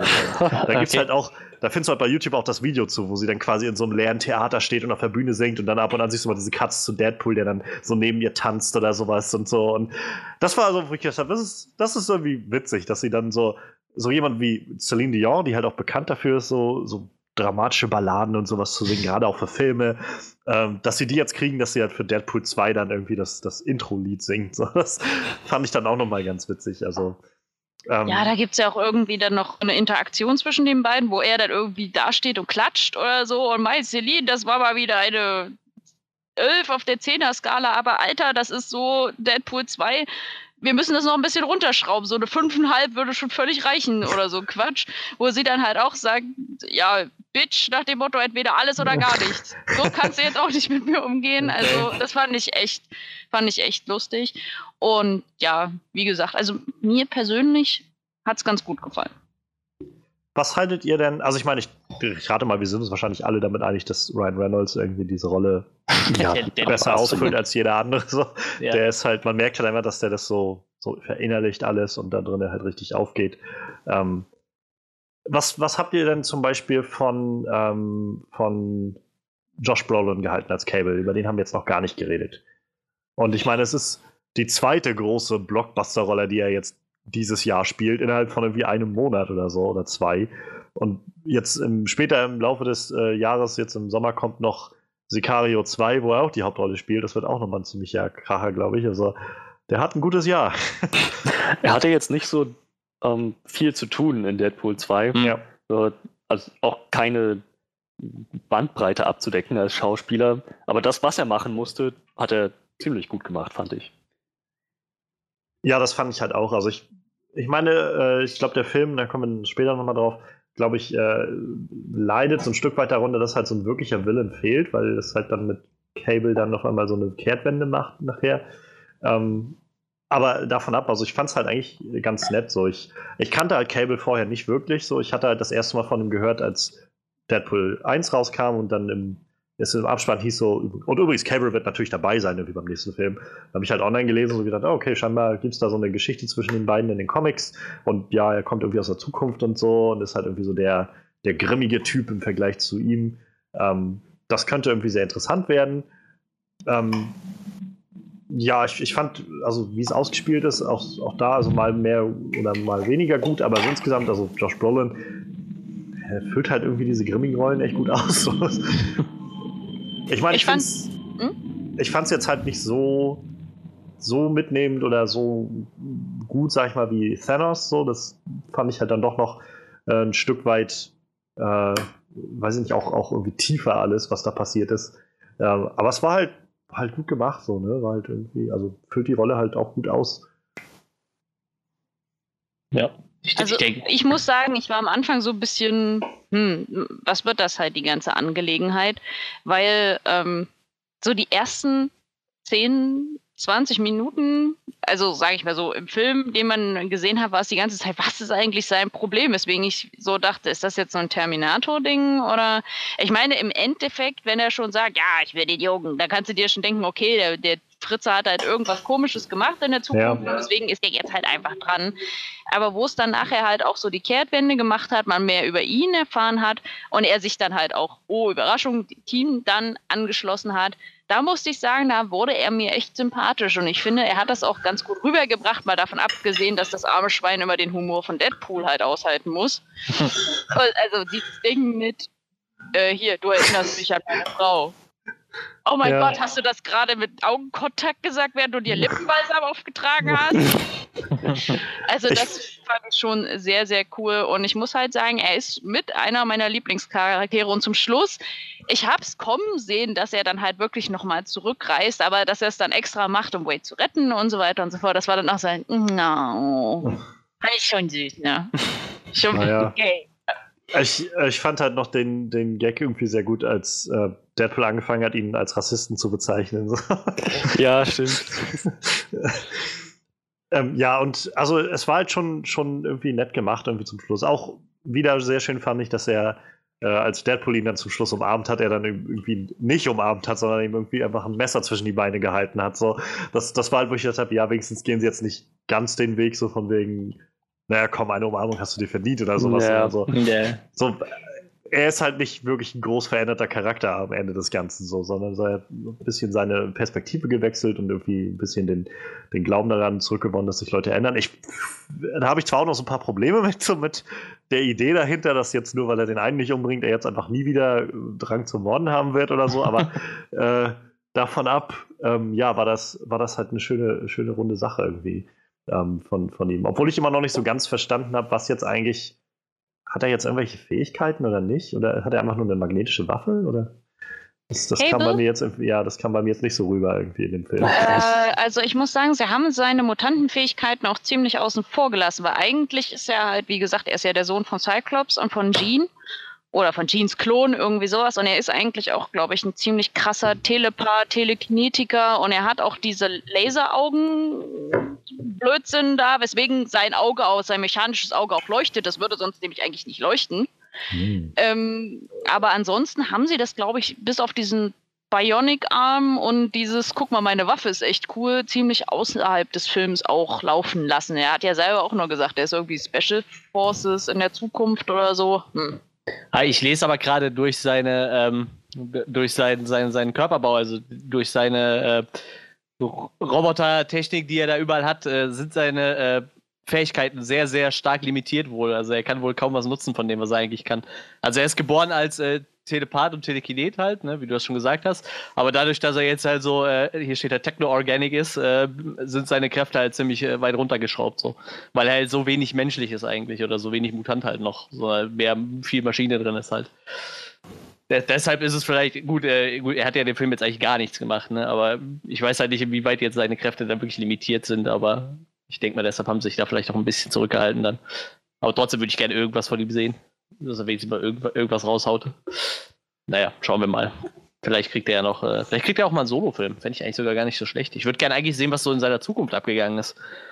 Ich, ich fand so diese kurze Einblendung in seine Zukunft ziemlich nett. Ich würde mir eigentlich wünschen, dass man da vielleicht ja. noch ein bisschen mehr von sieht. Ich habe mich halt gefragt, ob das diese apokalyptische Zukunft aus Days of the ja, Future ja, ja, Past sein soll. Gedacht, ja. Ähm, aber andererseits bin ich so langsam schlau genug, dass ich weiß, ich sollte bei x nicht nach Kontinuität oder sowas fragen. Ja, das ist es halt. Gerade weil dann wahrscheinlich auch Firefist frei rumlaufen würde, wenn ja die Mutanten so gut wie ausgestorben sind, weil die Sentinels sie jagen. Ja. Naja, das stimmt. Ja, äh, Firefist, du hast es auch gerade angesprochen. Ähm, Julian Dennison ist der Schauspieler, ähm, ich kannte den halt schon aus, ähm, also ich glaube, es ist ein neuseeländischer Schauspieler, äh, neuseeländisch oder australisch. Äh, ich kannte den schon aus, wo die wilden äh, Menschen jagen oder äh, Hunt for the Wilder People hieß der im Original. Das ist halt der Film von, äh, von Taika Waititi aus dem Jahr 2016. Und da ist er wirklich ach, super, ist so super in dem Film. Spielt er zusammen mit Sam Neill den Großteil des Films. Ähm, und ich, ach, ich habe den da so gern äh, gern gewonnen und war sehr gespannt, so was sie daraus machen in dem Film. Ich muss sagen, ich war so ein bisschen enttäuscht, weil ich ein bisschen sehr. Es lag jetzt weniger an ihm als mehr, glaube ich, daran, wie die Rolle geschrieben war, weil, weil ich fand ihn einfach vom, von der Art und Weise manchmal so ein bisschen fragwürdig irgendwie. Ich finde, ähm, sie haben ein bisschen was verschenkt auch eigentlich, ne? Also der, ich finde, der Charakter war ziemlich gut vorbereitet und hat da doch so, also wie sie ihn aufgebaut haben, war das ja echt ganz nett so, aber irgendwie blieb da nachher nicht mehr so viel von hängen. Nachher war er einfach nur noch durchgeknallt so ich finde, da hätte man schon irgendwie noch mehr draus machen können aus diesem ganzen Charakter so, weil die Idee war ja eigentlich ziemlich gut. Also ich fand die Idee auf jeden Fall ziemlich interessant. Ja. Definitiv. Also, was meint ihr denn? Julian Dennison, ähm, Firefist, war das, war das eher in, in unserer, sollten wir positiv hervorheben, Ebene oder? Wie alt ist der jetzt? Äh, der ist 2002 geboren, also dürfte jetzt 16 sein. Naja, so in dem Dreh. Ich meine, also dafür hat er schon echt Talent gezeigt. No, denke ich auch. Ich fand es halt auch sehr schön, äh, dass er nochmal sowas sagt wie, ähm, hast du schon mal irgendwie ein äh, übergewichtiges, übergewichtigen Hel Helden gesehen oder sowas? Mhm. So, irgendwie sowas in der Art sagte er, glaube ich, ja. ähm, dass das halt auch nicht so üblich ist und äh, wo er wahrscheinlich gar nicht so Unrecht hat, aber.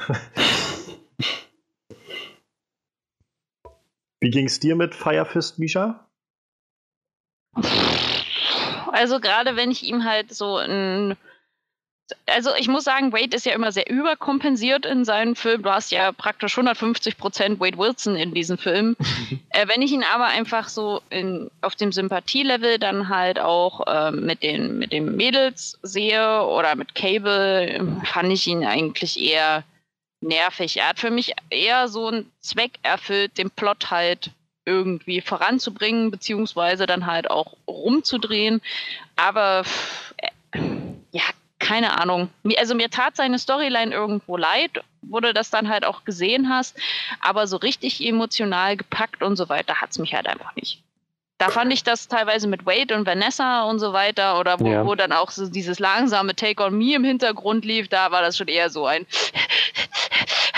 Moment, äh, als das, was die beiden dann halt, Wade und er oder er halt alleine einfach hatten. Ja. Also ich glaube, das ist halt das, was ich eben noch so meinte. Ich fand halt vor allem, wie sie ihn halt geschrieben haben, den Charakter, glaube ich, nur am am, am unschönsten so mit. Und also da bin ich, glaube ich, auch eher dann bei dir so. Ähm, ja, äh, wen haben wir noch? Wen haben wir noch nicht äh, genannt? Lupinta hatte eine etwas größere Rolle. ich finde, das ist der lustigste Sidekick überhaupt, der Typ. Ich finde den total gut. Ich werde im Blut deiner Feinde baden. ich finde das schön, dass sie dem eine größere Rolle geben, aber ich glaube, der war in der ersten Folge relativ beliebt. Toll, wie er dann am Schluss irgendwie den, den äh, Waisenhaus-Direktor da irgendwie umfährt und dann aussteigt und so, ich habe, ich bin auf den Geschmack gekommen, so, ich, habe, ich habe das Blut geleckt. So. Ja. Ähm, ich fand sehr schön den, den Running Gag, den sie halt mit ihm durchgezogen haben, mit dem, dass er unbedingt ins Team wollte und irgendwie niemand äh, ihn aufnehmen wollte. Und dann halt vor allem, wo, wo, er da so mitten im Raum ist und sie dann Peter aufnehmen. Ja. Ach ja. Ja, aber Kerl.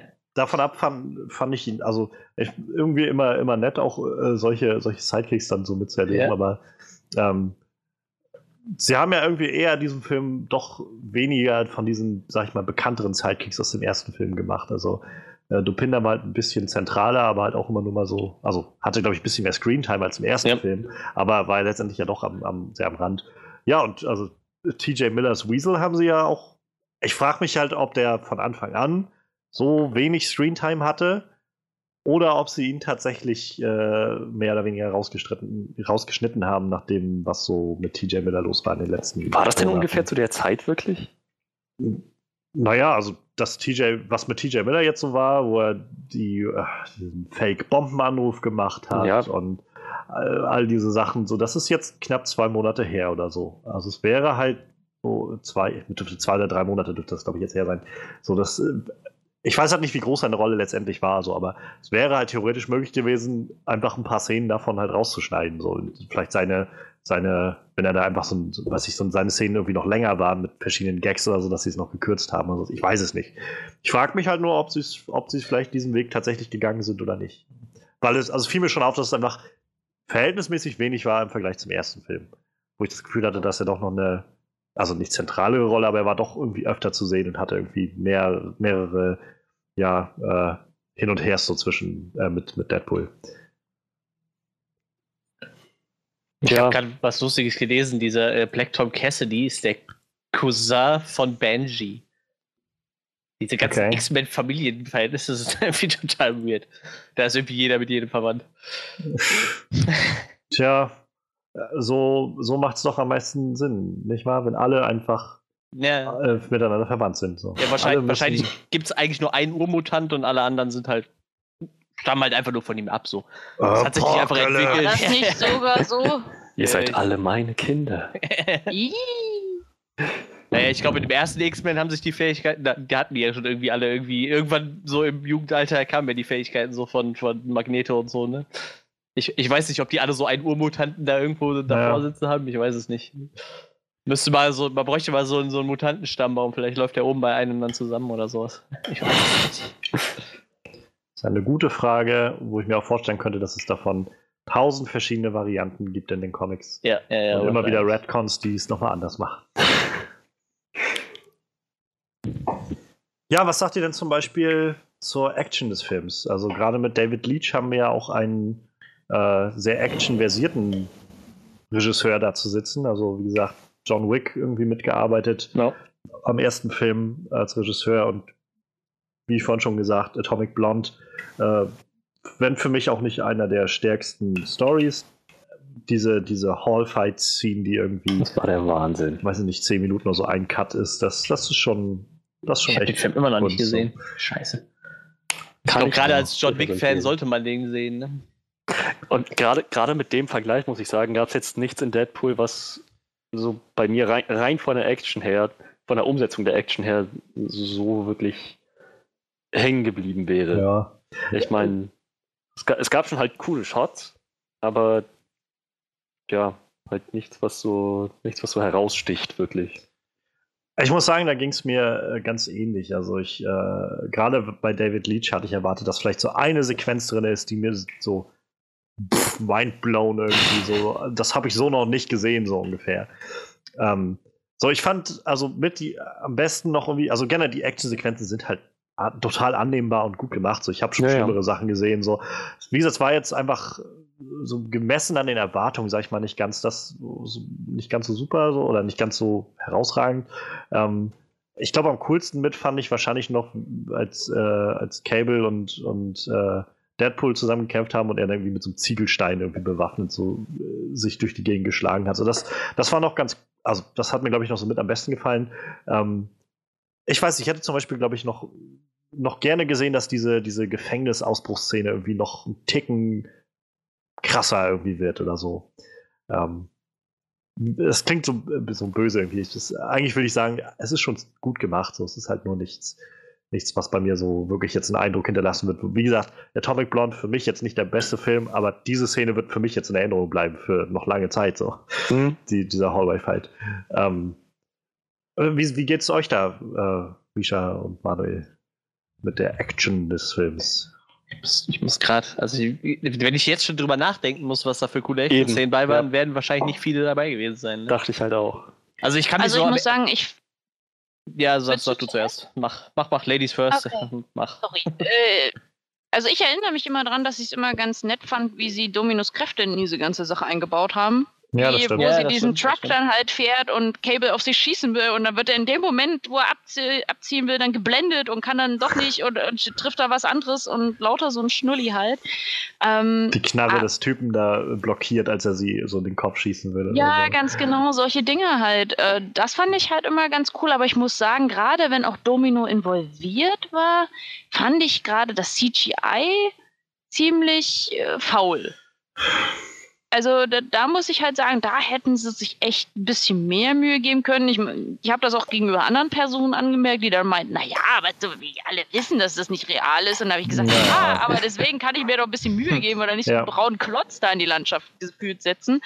Ich meine, vorher, die zwei Schritte, wo Domino vorher halt da ist, konnten sie es doch auch. Und Ja, mh, also ich fand, es war immer recht auch los, teilweise auch sehr chaotisch alles drum und dran, aber es war jetzt wirklich nichts, wo man jetzt gesagt hätte, krasser, atemberaubender Endfight, weil das, was sie manchmal so als Boss-Battle so langsam aufgebaut hatten, ist dann immer mit einem Mal buff abgefrühstückt worden ja. Ob das halt dieser, dieser entgleisende äh, Zug dann halt war oder das, ähm, wo sie zum ersten Mal im Gefängnis dann halt aufeinandertreffen oder ähm, der Kampf mit Juggernaut und so weiter. Es gab immer irgendwas, was das dann in einer Sekunde irgendwie ganz convenient gelöst hat. Ja, Und da das, da ist was dran. Ja. Also ich glaube halt auch wirklich so die, die Szenen, sag ich mal, von der Inszenierung her, von der visuellen Inszenierung, die noch so am besten für mich funktioniert haben, waren wirklich auch die Domino-Szenen. Gerade am Schluss auch, wo sie in dem, äh, in dem Waisenhaus da ist, hatte ich so den, das Gefühl, das ist so ein bisschen wie Reverse Final Destination irgendwie. So, du, die Leute sterben halt auch auf ganz zufällige ja, Art ja, und Weise. ja, irgendwie. Der genau. eine rutscht aus und bricht sich das Genick oder sowas. Und so nur halt irgendwie auf eine positive Art und Weise. Ja, stimmt, ja.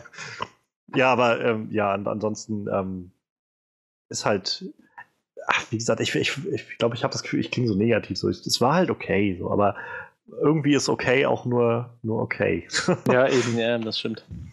Das ist wirklich.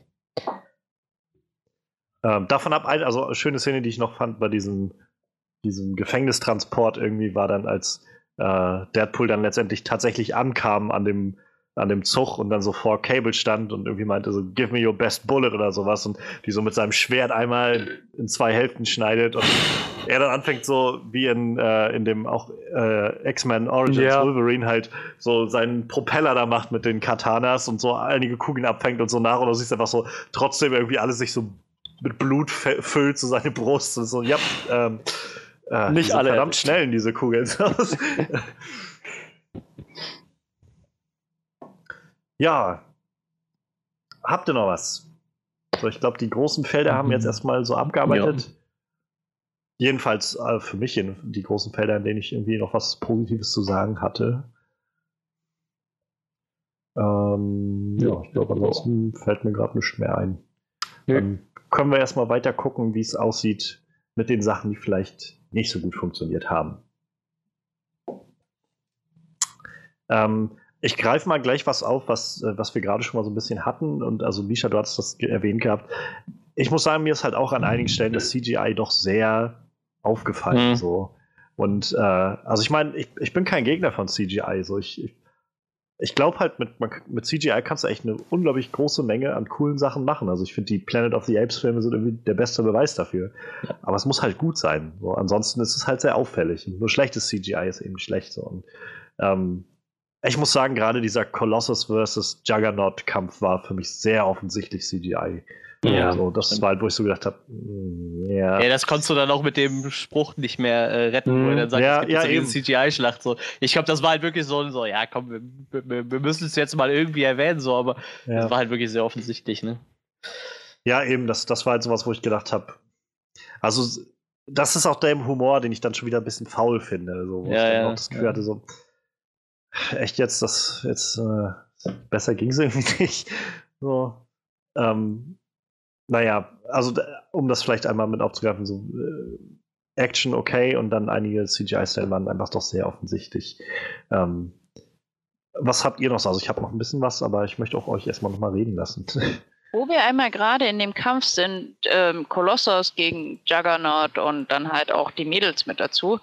Ich habe es bis heute nicht verstanden, wie, warum Kolossos eher da ist als Nega Teenage Sonic Warhead und Yukio, die ja mit dem Jet auch noch direkt neben dem Kampffeld parken und jetzt nicht irgendwie, komm, wir müssen das Ding verstecken, deswegen Kolossus lauf schon mal vor. Es kann ja nicht sein, dass der Typ zu Fuß schneller ist als die beiden Uschis in dem Ja. Megajet. Also, und, und dann war das halt auch irgendwie so ein, ja, die prügeln sich da halt so von links nach rechts und auf einmal ist er moralisch auch total flexibel und so weiter, wo ich mir dann auch so gedacht habe, äh, oh, okay. Und dann kommen die beiden und sie haben jeweils eine Attacke von ihren Mutantenkräften, sodass ich bis heute noch nicht richtig rausgekriegt habe, was Yukios Kräfte jetzt eigentlich Ja. beinhalten. Und dann ist der Typ da hinüber. Es war einfach so ein. Hä, Hätte da nicht was Epischeres kommen können? Ich das war, so, fand ich sehr, sehr langweilig. ich war auch tatsächlich so ein bisschen verwirrt, weil ich mich meine zu erinnern, dass äh, im ersten Film noch die, die Lady, die da für Francis gekämpft hat, irgendwie Juggernaut noch echt ziemlich hart rangenommen hat und irgendwie fast, Kolossus. äh, ja, mancher Kolossus, Ja. ziemlich hart rangenommen hat und fast irgendwie den Kopf abgerissen hatte oder sowas und also wo, wo ich so das Gefühl hatte, irgendwie der scheint gleich zu Bruch zu gehen. So, ich weiß nicht, wie das bei Juggernaut ist, ob der einfach aus Metall besteht oder nur eine Metallhaut hat oder ich habe keine Ahnung. Aber generell hatte ich das Gefühl, der äh, äh, also äh, Colossus wird da bald draufgehen. Und äh, naja, und in dem Film war das jetzt so irgendwie Juggernaut, ja, die sind halt irgendwie so ungefähr gleich stark, hatte ich das Gefühl. Und ähm, jetzt mit der Hilfe halt von, von den anderen äh, war das halt irgendwie auch kein Ding, jetzt dann Juggernaut irgendwie ein Kabel in den Arsch zu stecken.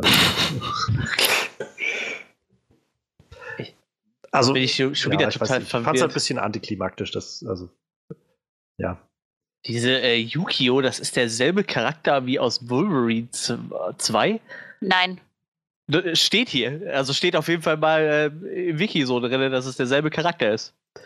Okay, Nicht dieselbe weil sie hat Schauspielerin, aber- eigentlich gesagt, Nee, nee, nicht sie dieselbe hatten eigentlich Schauspielerin, aber- gesagt, dass es wer anderes sein soll. Ja, she's portrayed by äh, Rita bla bla bla in the Wolverine and äh, Dings. Hier steht aber auch zum Beispiel nicht, dass sie eigentlich ein Mutant ist. Also hier steht halt nur, dass sie eigentlich ein äh, Ronin ist und äh, ein Masterclass Samurai. Also äh, ist ein bisschen verwirrt. Ich blick bei diesem ganzen X-Men-Ding eh nicht mehr durch. Ich glaube, ich höre einfach auf, das zu lesen. Weil ich, ich hatte es, glaube ich, auch irgendwie mal nachgeschlagen, weil es auch auf Twitter dann stand, dass die beiden halt, äh, dass man überlegt hatte, ob sie halt derselbe ist und sie meinten, nee, das ist halt eine andere Mutantin, irgendwas mit Moon, schlag mich nicht tot. Und dass sie halt nicht die Uschi ist, die man auch in X-Men Origins, whatever das, oder wie er äh, Krieg des, Weg des Kriegers gesehen haben soll. Deswegen kein Plan, ob das jetzt stimmt, ob das nicht stimmt.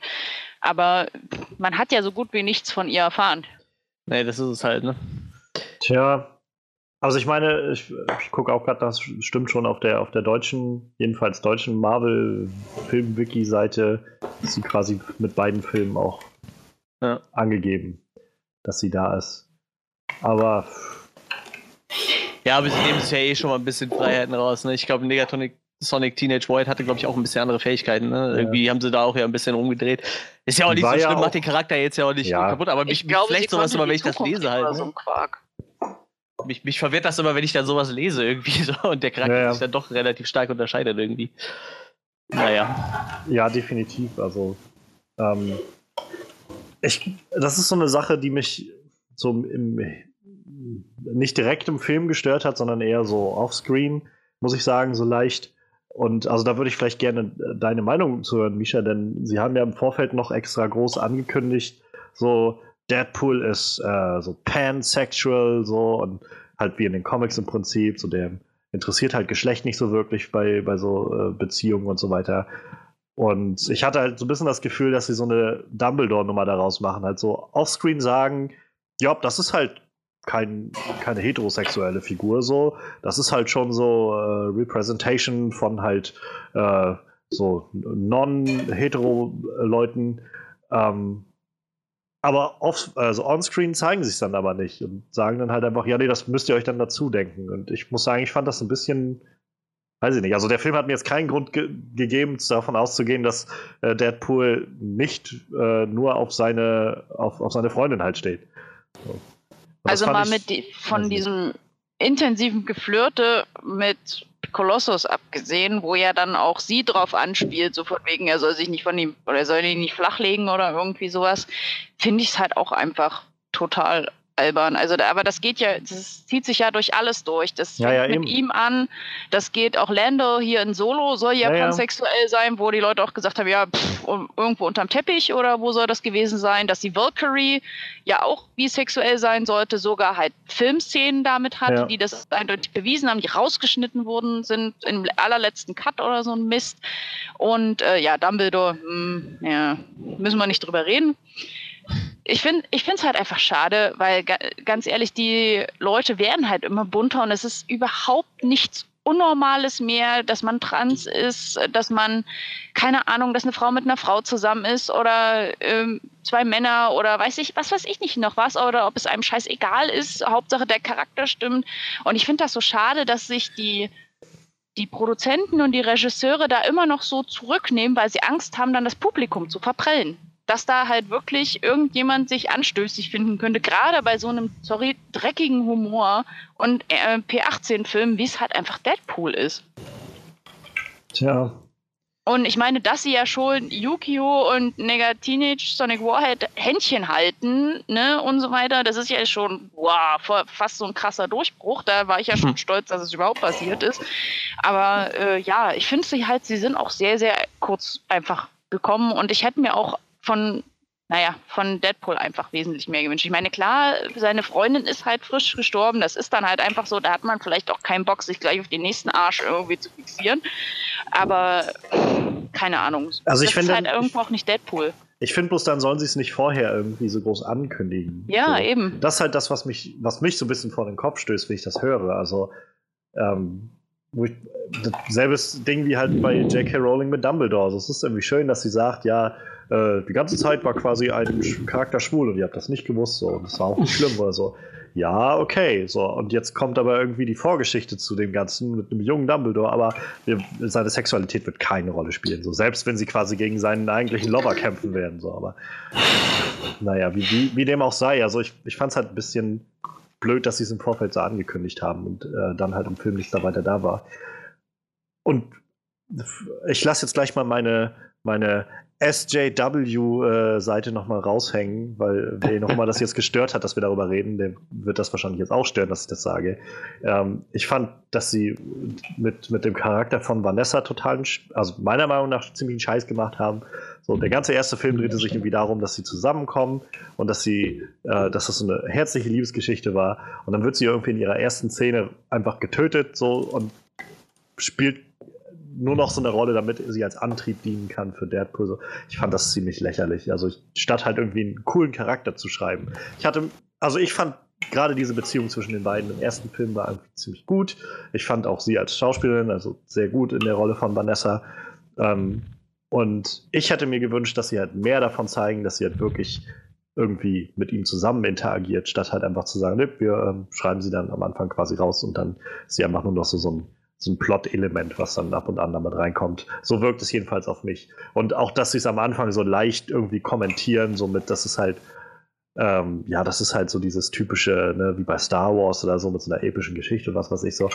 Das ist halt, wo ich gedacht, also das macht es für mich dann nicht besser. Also es ist halt wie mit dem CGI-Kommentar oder so. Nur weil ihr sagt irgendwie, ja, das ist halt jetzt ein bisschen klischeehaft, äh, das macht es für mich nicht besser. Also. Und äh, ich muss sagen, also das zieht sich durch viele Teile der Story und gerade für Deadpool muss ich sagen, also das ich glaube, es kommt so runter im, im, auf so einer Makroebene auf mein größtes Problem mit dem Film irgendwie dass er halt, gerade dafür, dass es Deadpool ist, gerade so ein Film, der sich im ersten Teil sehr damit gerühmt hat, so die, die Norm zu brechen und so die, äh, die üblichen Wege halt nicht zu beschreiten und auch so zu verhöhnen, wie andere Leute oder andere Filme damit umgehen, dass der Film eigentlich sehr viel sehr klischeehaft macht. In der Story ist eigentlich sehr, sehr viel Klischeehaftes drin. Es ist wenig, was was wirklich Überraschungen bereithält. Das sind halt so kleinere Momente, die immer für mich jedenfalls so wirklich überraschend waren, wie halt dieser X-Force-Moment, wo die irgendwie alle sterben. Aber im Großen und Ganzen war die Story halt sehr, sehr 0815 Beat by Beat. Und das war der erste Film auch, ich weiß, aber das muss halt nicht heißen, dass der zweite Film das gleiche nochmal machen muss. So. Und ähm, dazu kommt, dass er jetzt auf einmal versucht, dann noch so eine, so eine Ernsthaftigkeit in ein, zwei Szenen reinzuspielen, die für mich jedenfalls nicht wirklich funktioniert hat. Also an den meisten Stellen. So gerade weil der Film halt dann auf einmal sagt, ja, nee, jetzt sind wir ein ernster Film und jetzt ist das ganz, ganz traurig, was jetzt gerade passiert oder so. Für mich war das ein zu großer Spagat an Ton, so der, der vor allem die erste Hälfte für mich sehr, sehr runtergezogen hat, wo ich halt weder das ernst nehmen konnte, was, was halt traurig sein sollte, noch die Gags mich so wirklich zum Lachen gebracht haben. Also ich fand die erste Hälfte des Films sehr, sehr gezogen und ja, also im, im schlimmsten Fall langweilig. Muss ich, übrigens noch ein lustiger Fakt: Vanessa ist ein Mutant. Wusste ich auch nicht. Um, jetzt auch offiziell im Film? Im, ja, im Film wird es ja nicht erwähnt, aber sie ist halt ein Mutant eigentlich. Huh. Sie heißt Copycat und kann äh, Lebewesen kopieren, wenn ich das richtig lese. She, uh, she can duplicate another being down to the cellular level. Huh. Inklusive deren superhuman powers and abilities. Im Prinzip äh, Mystique. Äh, ja, aber sie, aber sie kopiert nicht. Sie, ja, ich weiß nicht. Ich glaube, sie dupliziert andere Leute. Also sie wird nicht zu denen. Ich glaube, sie kann die einfach teilen. Also das wäre, wenn, deshalb heißt sie, glaube ich, sie heißt Copycat als äh, Charakter. Ich weiß ah, es nicht. Ah. Äh, es ist, äh, ja, auf jeden Fall, sie ist eigentlich Mutant. Äh, wieder irgendwas Lustiges, was gerade so oh, nebenbei Das ist doch, das ist doch, wenn ich das jetzt höre, ich meine, klar, sie müssen das so filmisch so umsetzen, aber wenn es auch noch so eine Vorlage dafür gibt, einen coolen, heldenhaften Charakter aus ihr zu machen, ja, warum äh, killt ihr sie dann irgendwie in den ersten zehn Minuten? Und dann zum Schluss auch noch einfach zu sagen, nee, wisst ihr was? Doch nicht passiert. Ja. Mag sein, dass ich, also es wird wahrscheinlich jetzt Leute geben, die sagen, du nimmst das viel zu ernst. So. Das ist einfach nur, das ist halt Deadpool, du darfst es nicht so ernst nehmen. So. Tut mir leid, also ich, ich kann nicht ändern, dass mich das stört. So, das, ich, ich hätte gerne einfach eine, eine bisschen äh, cleverere Geschichte dahinter gesehen, mit ein bisschen äh, cleverer weitergeführten Charakteren.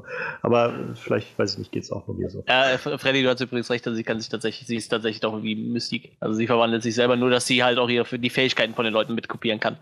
Und zwar kann sie das so gut, dass selbst äh, Telepathen nicht erkennen können, dass sie noch sie ist. Also sie ist wohl eine verbesserte Version von Mystique eigentlich. Das klingt ziemlich mächtig. Ja, ja. ja. Gut. Hätten wir das auch geklärt. Ein Charakter, den man toll irgendwie hätte einsetzen können und dann für den Film erstmal wegext. ja, Was habt weiß, ihr denn noch so, bevor ich mich jetzt noch weiter in mein, äh, in, in mein Grab reinschaufel?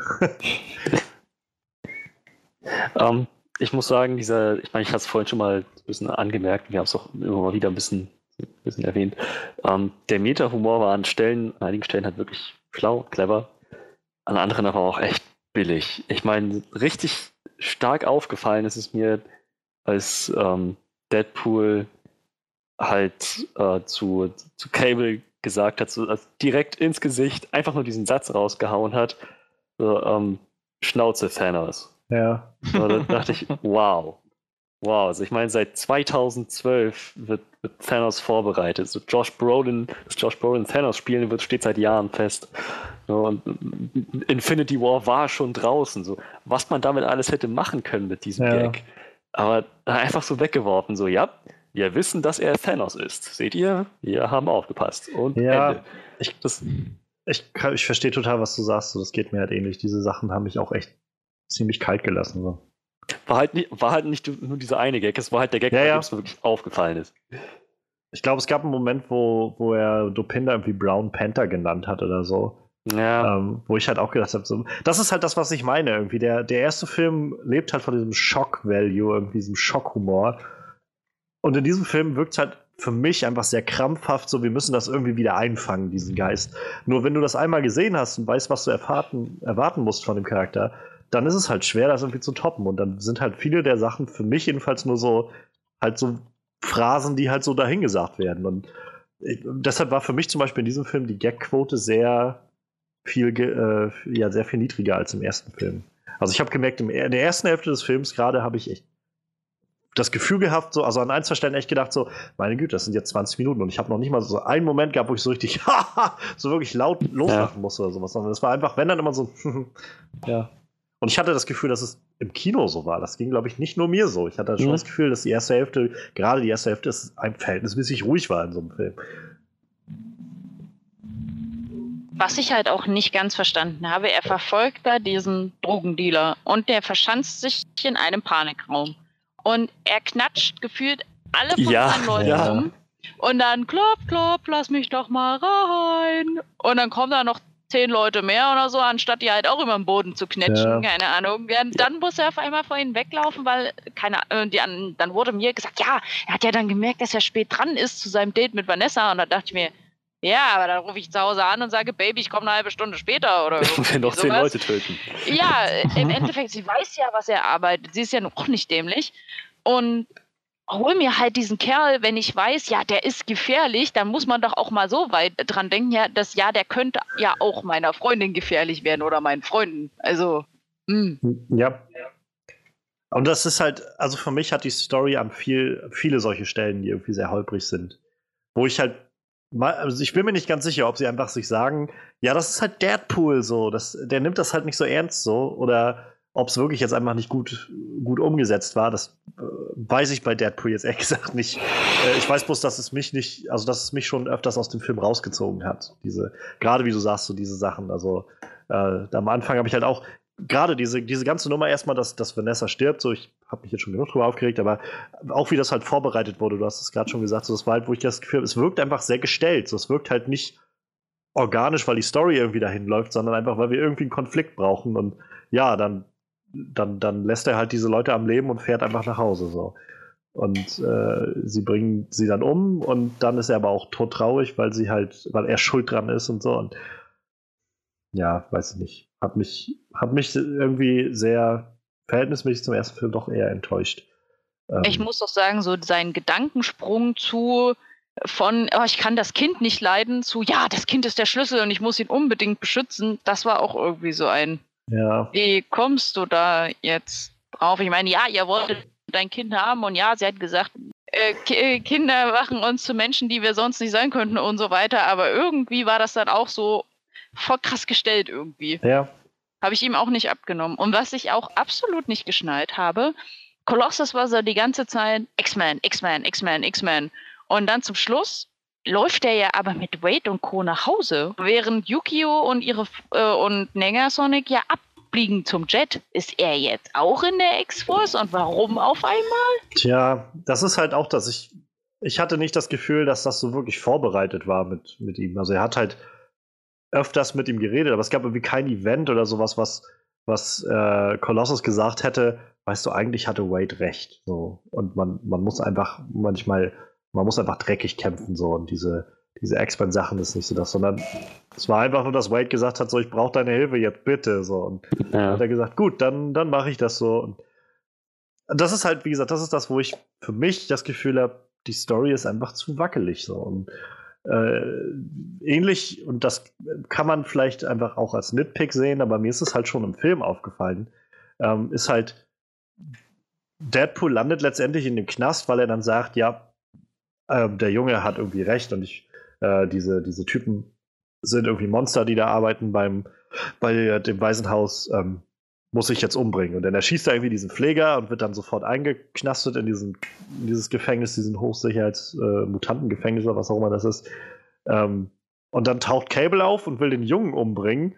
Und alles, was ihm einfällt, ist irgendwie die Waffe zu halten und so. Also, was willst du hier? komm schon, sag mir jetzt, was du hier willst, Ungefähr. Wer bist du? So, das, das habe ich nicht, das war sowas, was mich überhaupt nicht überzeugt hat, dass er halt auf einmal gegenüber Cable, der ganz offensichtlich den Jungen direkt umbringen will, mhm. auf einmal sagt so, oh nee, den muss ich jetzt erstmal verhören. So, wo er den Pfleger vorne einfach abgeschossen hat, weil der Junge einfach gesagt hat, ja, äh, die, die sind hier böse zu mir. So. Das hat mich im Film doch eher rausgerissen, muss ich sagen. Und äh, das war nicht schade. Nee. Und dazu kommt irgendwie überhaupt dieses Ding, dass sie jetzt auf einmal auch wieder sowas, wo ich versuche zu ignorieren, dass es halt irgendwie eine Kontinuität gibt in dem X-Men-Universum. Sie haben jetzt auf einmal halt irgendwelche Halsbänder, mit denen man Mutat äh, Mutantenkräfte einfach unterbinden kann. So. Aber ähm, so alle. So egal, ja. egal wie divers diese Kräfte sind. Mutantenkräfte sind Mutantenkräfte. Kann man unterbinden. Und, und es ist halt auch so voll, scheinbar voll easy, diese, diese komischen Halsbänder zu machen oder zu haben oder so. Weißt du, irgendwie der ganze Plot des dritten X-Men-Films drehte sich darum, dass es mal ein Heilmittel gab und so. Ja, ganz offensichtlich braucht man einfach nur dieses Halsband umlegen. Hm, ich weiß nicht. Also, ich mag jetzt vielleicht auch ein bisschen zu sehr Nitpicking sein und so, Kontinuität, bla bla, aber das ist mir halt schon aufgefallen. ja, habt ihr noch was, was wir vielleicht, äh, mit dem wir überbrücken können, bis Manuel wieder da ist? ah. Ich überlege. Achso, ansonsten sage ich noch, äh, ja, ich, das, was vorhin schon so angedeutet wurde, auch von dir, Micha, ich fand Firefist also halt, ich fand den Charakter halt auch ein bisschen nervig, muss ich sagen. So, also es, es fiel mir schwer, so wirklich, wirklich viel Empathie mit ihm zu empfinden. Ähm, so, ich konnte schon verstehen, dass er eine schwere Geschichte hat und es hat mich jetzt auch nicht ganz kalt gelassen. Aber keine Ahnung, also Deadpool sagt ihm am Anfang oder wenn sie da im Knast sind, so irgendwie fünfmal, so wir sind keine Freunde, so ungefähr. Und dann irgendwann sagt er auf einmal, äh, ja, nee, wir, du hast gesagt, wir sind keine Freunde, nachdem er irgendwie fünfmal immer wieder gesagt hat, so, weißt du was, wir, wir schaffen das hier zusammen raus und so. Es wirkt halt auch so, so sehr an den Haaren herbeigezogen irgendwie. Und, ja. Ähm, ja, und dann halt, wie gesagt, auch so ein Ding, dass sie dann äh, es daran aufhängen zu sagen, ja, wenn er den Typen jetzt nicht umbringt, dann wird er nicht auf den Geschmack kommen, dass er irgendwie töten will oder so und dann wird er auch kein böser Mensch. So. Das finde ich auch ein ganz schön Stretch, einfach zu sagen, so jemand, der, der sowieso so viel Wut und Hass in sich rumträgt, ähm, solange er jetzt niemanden tötet, ist alles in Ordnung. und wenn er diesen einen Menschen nicht tötet, dann wird er auch nie dahin kommen, dass dieser Hass und diese Wut sich irgendwie auf was anderes so auswirken. Ah, allgemein diese ganze Zeit Reisestory war halt dann in sich irgendwo nicht schlüssig. Bei Cable reist er in seiner Zeit zurück, um, diese, um, um ihn halt zu töten. Dann kann Wade das Ganze abwenden, aber plötzlich wird ja Cables Zeitlinie dann gereinigt, sage ich mal ja. so. Aber eigentlich dürfte sich seine Linie gar nicht reinigen, sondern es hätte eine alternative Route aufmachen müssen, in der seine Familie für ihn halt trotzdem tot ist, aber noch eine Alternative, wo er halt lebt mit seiner Familie in der Zukunft. Das, ja. Ähm, Diese Zeitreise-Paradoxon-Dingsbums, finde ich, ist halt auch nicht so hundertprozentig voll. Das, das, ist eine, das ist ein Sachverhalt, mit dem ich mich schon vor langer Zeit habe abfinden müssen. So, wann immer irgendwo Zeitreise im Spiel ist, in Filmen oder Serien oder sonst wo, es geht niemals ohne irgendein massiv fettes Paradoxon. Es ist überall dasselbe. dasselbe. Zeitreise ist Paradoxon. Ich meine, überall. Wirklich. So, zurück in die Zukunft, Paradoxon. Auf jeden Fall. Harry Potter, Paradoxon. Überall. Also, ähm, ich kann dir zustimmen, dass ich es sehr gern mal sehen würde, wenn so ein Zeitreisekonzept sinnvoll und logisch durchgezogen wird, aber ich glaube, ähm, das wird so schnell nicht passieren und ist bisher auch, soweit ich weiß, noch nicht passiert. Das ist schön, dass ich gerade jetzt wieder reingekommen bin, so bei Freddys Lieblingsthema Zeitreisen. So. Ich weiß, dass das ist ein Thema, was ihm richtig am Herzen liegt. So. Am Arsch. Du solltest also ich, mal ein Buch schreiben. Schreib doch mal ein Buch über ein Zeitreisekonzept. So. Ich glaube, das wäre echt spannend. Also ich, ich muss sagen, ich, ich, ich kann das schon, und also auch mir ging der Gedanke durch den Kopf so, aber gerade weil das halt so ein so ein abgedreht physikalisches Thema ist, bin ich halt auch immer irgendwo bereit, dann dem Film das zugute zu halten und zu sagen, die wählen halt irgendwie ihr Zeitkreisekonzept für sich aus und dann ist es irgendwie eben so. Ähm, ich muss unbedingt irgendwann mal Primer gucken. Primer wird immer so gelobt als der, also es ist glaube ich nur so ein, mehr oder weniger so, so ein Studentenfilm, irgendwie so ein ganz kleiner Indie-Film, äh, wo die aber so wirklich tief, tief abtauchen darin, was Zeitreise eigentlich beinhalten würde und so. Wo viele, also eigentlich alle Leute sagen, die den gesehen haben, so, man muss den fünfmal gucken, bis man wirklich alles verstanden hat und äh, diese Zeitebenen wirklich für sich erschlossen hat, sich Notizen machen und so weiter. Also irgendwann möchte ich mich darauf nochmal einlassen, den Film nochmal zu schauen. Den muss man, muss man wahrscheinlich irgendwie mal über äh, Amazon bestellen oder so. Ist das dieser Film, wo im Endeffekt fast alle Personen bis auf eine derselbe Typ sind? Du, ich habe keine Ahnung, ich habe den Film noch nie gesehen. Ich, ich kann es dir nicht sagen. Ah, okay. Ich weiß halt nur, ich, ich habe halt bloß, also wenn es um Zeitreise geht, wird fast immer irgendwie, so wenn du irgendwie Listen hast, wo es um Zeitreisekonzepte geht oder irgendwas, fast jedes Mal läuft es darauf hinaus, dass irgendwo der Kommentar fällt oder angeführt wird. Primer ist so das Ding, wo sie wirklich versucht haben, realistisch darauf einzugehen, was eine Zeitreise beinhalten würde und ähm, wie das Ganze sich vollstrecken würde, wie komplex das auf einmal wird und so weiter und so weiter und so weiter. Wie gesagt, ich habe noch nicht gesehen, ähm, aber irgendwann muss ich das nochmal nachholen. Ich glaube, den gibt es halt leider nirgendwo im Stream.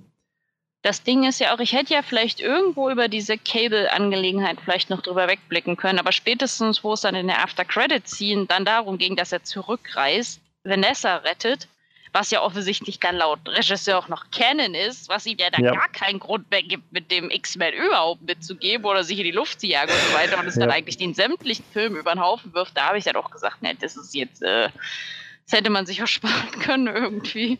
Also für mich ist es halt weniger, dass ich jetzt sage, irgendwie, dadurch, dass er Vanessa rettet, wird jetzt die Zeitlinie des Films kaputt gemacht oder so. Wie gesagt, wenn die sich dafür entscheiden, also ich glaube halt, wenn man sich auf, auf den, äh, auf diese, darauf einlässt, dann macht man sich halt irgendwie jeden Film, der irgendwas mit Zeitreise zu tun hat, kaputt.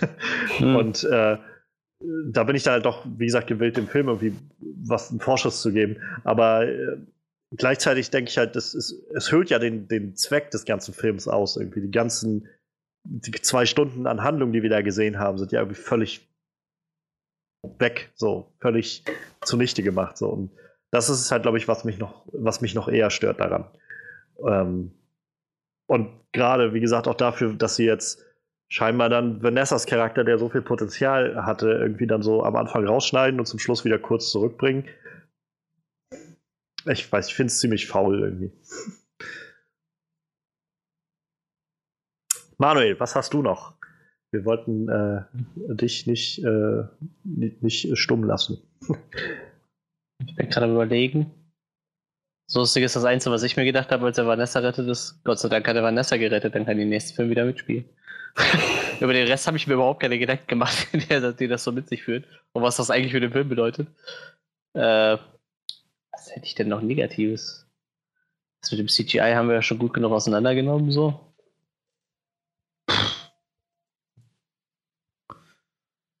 Ja, ich weiß es nicht. Ich hatte halt echt viel Spaß in dem Film. ich denke dann aber nicht so viel über die negativen Sachen nach. So. Aber wie gesagt, das CGI war naja, offensichtlich zum Beispiel. Ne? Also ich meine, es ist ja auch nicht so, als äh, ich, ich, spreche jetzt einfach mal im, im äh, Pluralis Majestatis. So es ist ja, glaube ich, jetzt auch nicht so, dass wir so im Kino sitzen und sagen, oh, wo könnte ich jetzt hier einen Fehler finden? Ja, sondern ich, aber einige seit Sachen. Wir, seit wir den Podcast machen, gehe ich halt tatsächlich so, wenigstens direkt, wenn ich aus dem Film rausgehe, versuche ich mir direkt Gedanken zu machen, was mir halt nicht gefallen hat. Einfach, um irgendwie für den Podcast schon was zurechtgelegt haben. Weil so, perfekte Filme gibt es halt nicht so, aber irgendwie, bei manchen Filmen sitzt du dann halt da so am Ende und denkst so, ja, was willst du denn jetzt bemängeln? So, du musst doch jetzt irgendwas zu bemängeln haben. Deshalb ja. gehe ich halt mittlerweile her und versuche während dem Film oder auf jeden Fall direkt danach mir schon Gedanken zu machen, was ich jetzt zu bemängeln hätte. So. Ich meine, gerade das finde ich ja eigentlich spannend, irgendwie ja. zu hinterfragen, wenn ich merke, irgendwie, dieser Film hat mir jetzt irgendwie gerade gar nichts gegeben oder mir nicht gefallen, dann halt mich zu fragen, warum eigentlich nicht? So, das muss irgendwie einen Grund dafür geben. Und dann kann ich halt irgendwie drüber nachdenken, was ich da gesehen habe und was vielleicht für mich nicht so funktioniert hat oder so. Und warum ich vielleicht mit einigen Charakteren nichts anfangen konnte oder irgend sowas.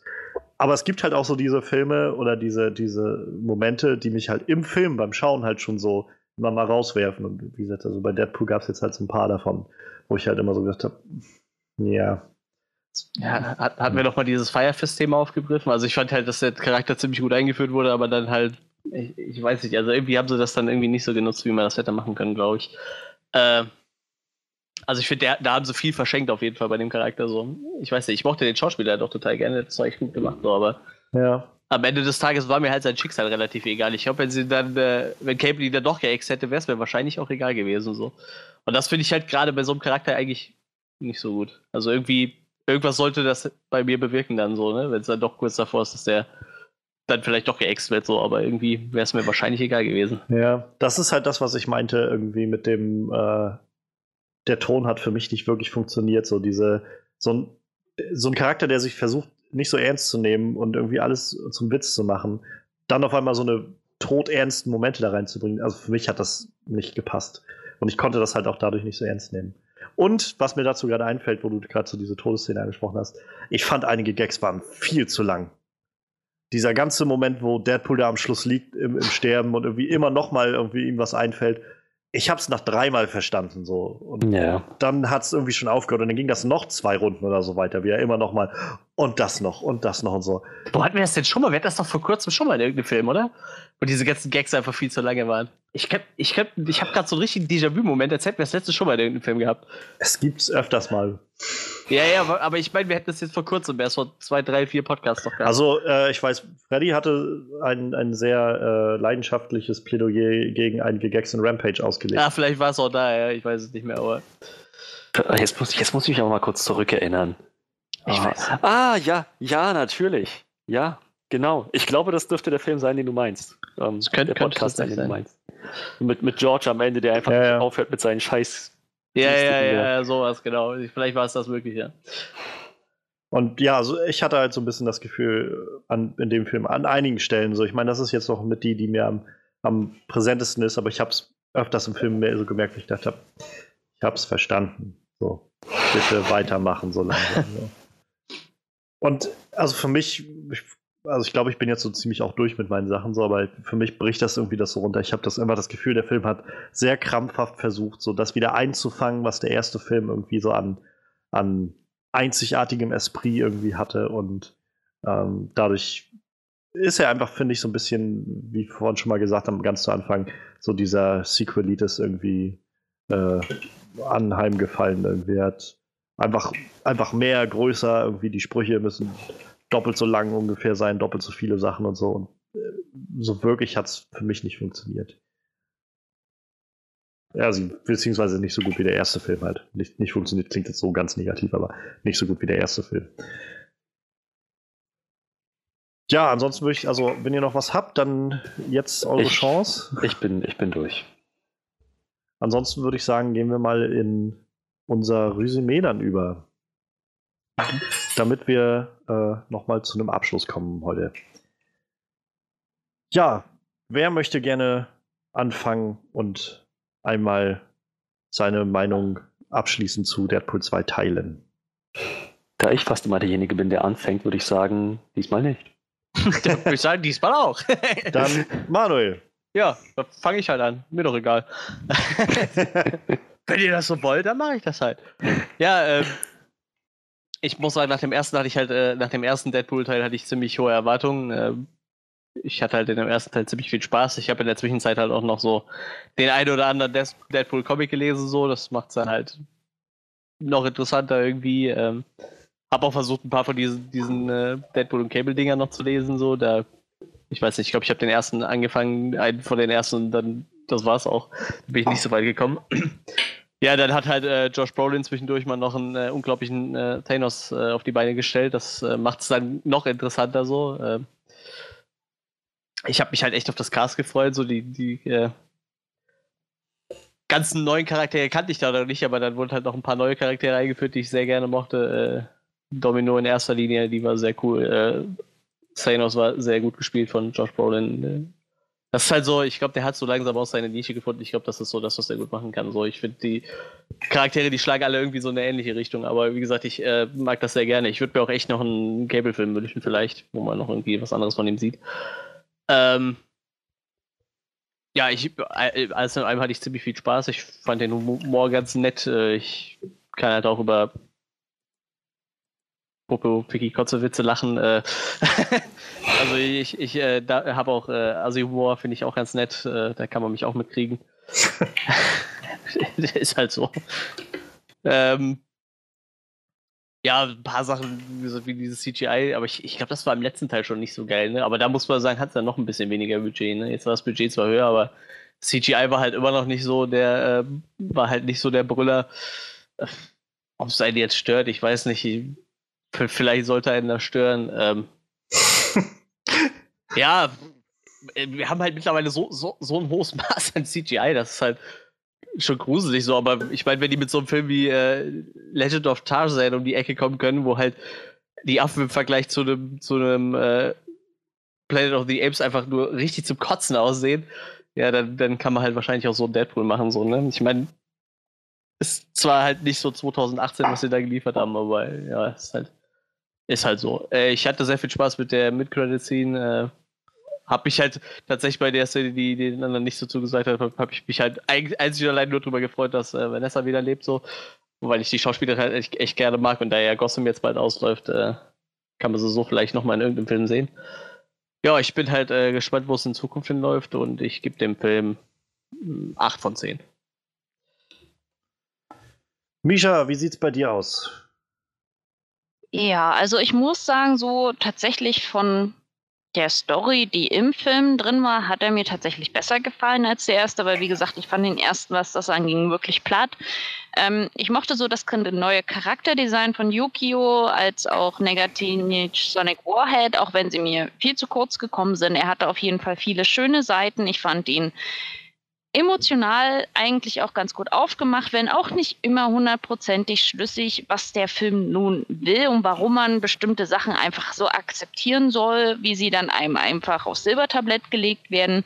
Ich fand, Josh Brolin hat seine äh, Rolle, die, die er ausfüllen sollte, eigentlich alle Ehre gemacht, hat mir sehr gut gefallen und ähm, ja, Ryan Reynolds ist wahrscheinlich geboren worden für diese Deadpool-Rolle, auch wenn es mir teilweise hin und wieder auch schon wieder too much ist, aber es ist halt äh, einfach Deadpool. Und deswegen würde ich mich anschließen und würde auch sagen 8 von 10.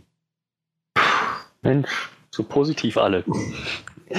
ähm, ja, äh, ihr habt eigentlich, ihr habt alle schon eigentlich alles gesagt. Ich glaube, der Punkt bei mir ist, dass die Sachen, die euch gut gefallen haben, mh, also euch sehr gut gefallen haben, mir nur mäßig gut gefallen haben. So, letzten Endes ecke ich halt auch daran an, dass die, die Effekte nicht so toll waren, dass der Humor teilweise wirklich fehlplatziert war, gerade im Vergleich mit dem ersten Film.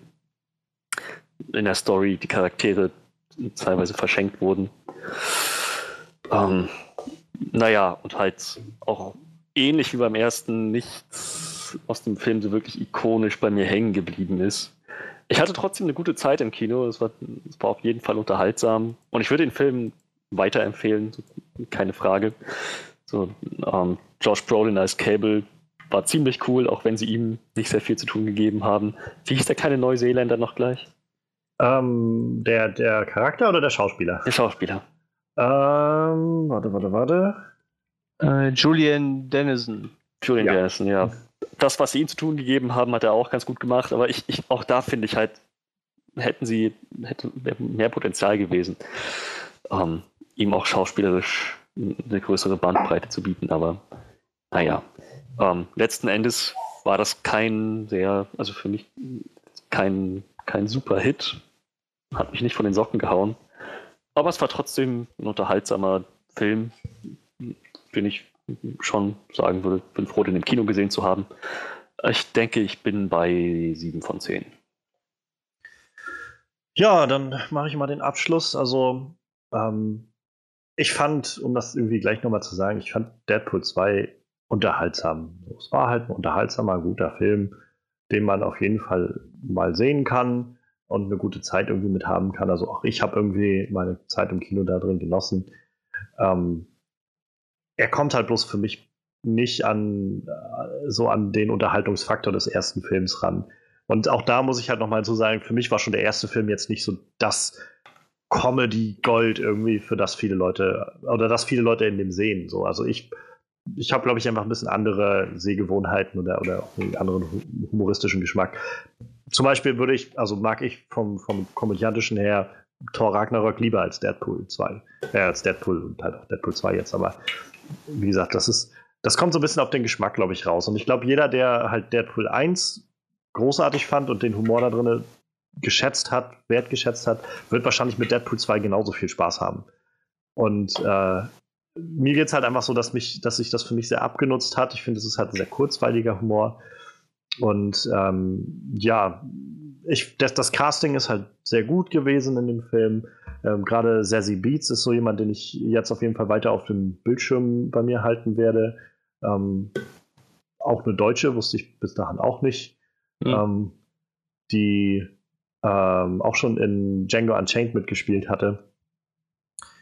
Ja, und ansonsten, also ich, ich habe es gerade irgendwie zu Genüge immer wieder gesagt, was mich so ein bisschen daran gestört hat. So, ich, ich glaube, im Kern trifft es einfach so das verschenkte Potenzial, was so an vielen Stellen ist. Sei es jetzt beim Charakter von Vanessa, sei es irgendwie in der Story, die irgendwie so dahin geschrieben ist irgendwie und mit so vielen Holpersteinen.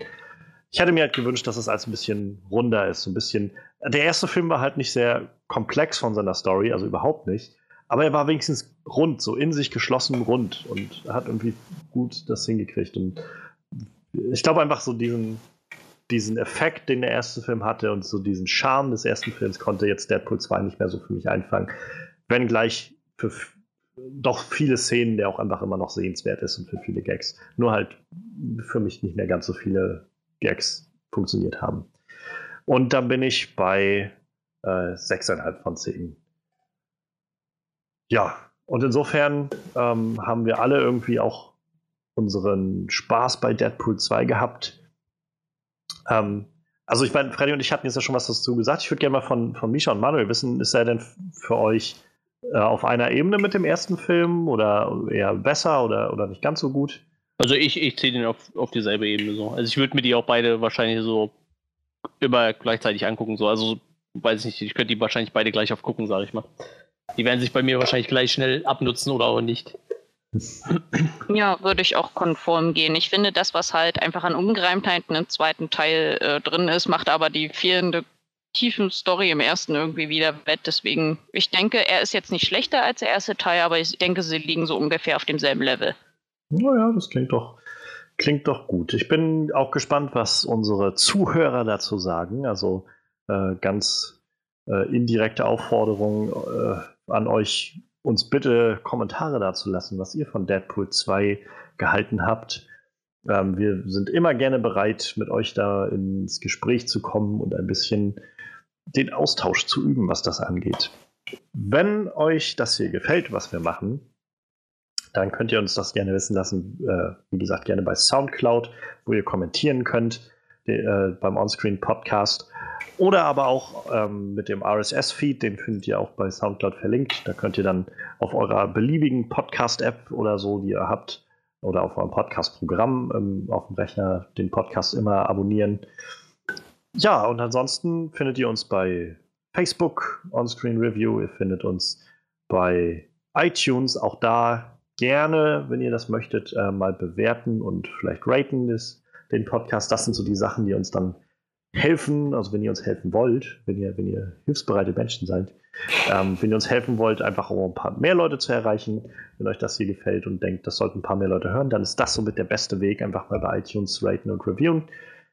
Ja, und ansonsten haben wir auch unsere Web, äh, Web Website, ja, ja, unsere Website, yo. das kommt vielleicht später noch dieses Jahr. Ähm, wir haben noch unsere Website onscreenreview.de, wo ihr natürlich auch alle Sachen findet, die wir bisher gemacht haben. Äh, ich habe letzte Woche mal durchgeguckt. Momentan sind wir so ungefähr bei 10,7 Tagen an reinem Podcast-Material, was wir bisher zusammengetragen haben. Ähm, mal schauen, ob sich irgendwer das am Stück antun wird. ja, haltet ansonsten auch die Augen offen. Wir planen auch noch so ein paar Dinge dieses, dieses Jahr, in den nächsten Monaten, die noch bestimmt euch vielleicht überraschen werden. Ähm, aber Näheres gibt es dann auch dazu nochmal. Und natürlich, äh, was auch ganz wichtig ist, ähm, besucht doch online auch gerne die gute Misha, denn die hat auch so einige Sachen am Start. Zwinker. Ach so, ne, ja, das war so jetzt deine Überleitung zu, jetzt mach du mal. Äh, das, ja. ist immer, das ist immer das super Ding, wenn man, wenn man einen Podcast macht, wo, man, wo sich keiner gegenüber sitzt und alle nur so versuchen müssen, an der Stimme zu erkennen, was jetzt als nächstes passiert. ja, ähm, ihr könnt uns besuchen auf Facebook, Instagram, Twitter, so die üblichen Sachen halt. Ansonsten, wer mal auf Kofi vorbeikommen will, immer wieder gerne. Ähm, unsere nächste große Con sollte auch erst wieder im Ende Juli und schließlich dann im August sein. Das ist die London Film and Comic Con und dann die Animagic. Also, falls ihr irgendwie vor Ort seid und Lust hättet, euch mal zu treffen oder zu quatschen, dann sagt einfach Bescheid. Wir freuen uns immer. Und ich habe mich schon gefragt, ob du auf die London Film und Comic Con fährst. Ja, und äh, alle die nötigen Links werden natürlich äh, auch nochmal verlinkt, haha, in unserer Beschreibung zu dem Track hier. Ja, Mensch, das war doch mal wieder eine schöne, schöne Podcast-Unterhaltung über die News der letzten Woche und über äh, Deadpool 2. Und ich, ich finde, da sollte man als Zuhörer sich gleich denken, da müssen wir doch nächste Woche wieder dabei sein, wenn es nächsten Donnerstag wieder heißt, ein neuer On-Screen-Podcast. Und Halli, hallo. Und wir hören uns dann hoffentlich. Wahrscheinlich mit Solo. Mal, mal schauen. Nur einer Noch von mehr uns Star Wars. Gelaber. Mach's gut und bis dann. Ciao, ciao.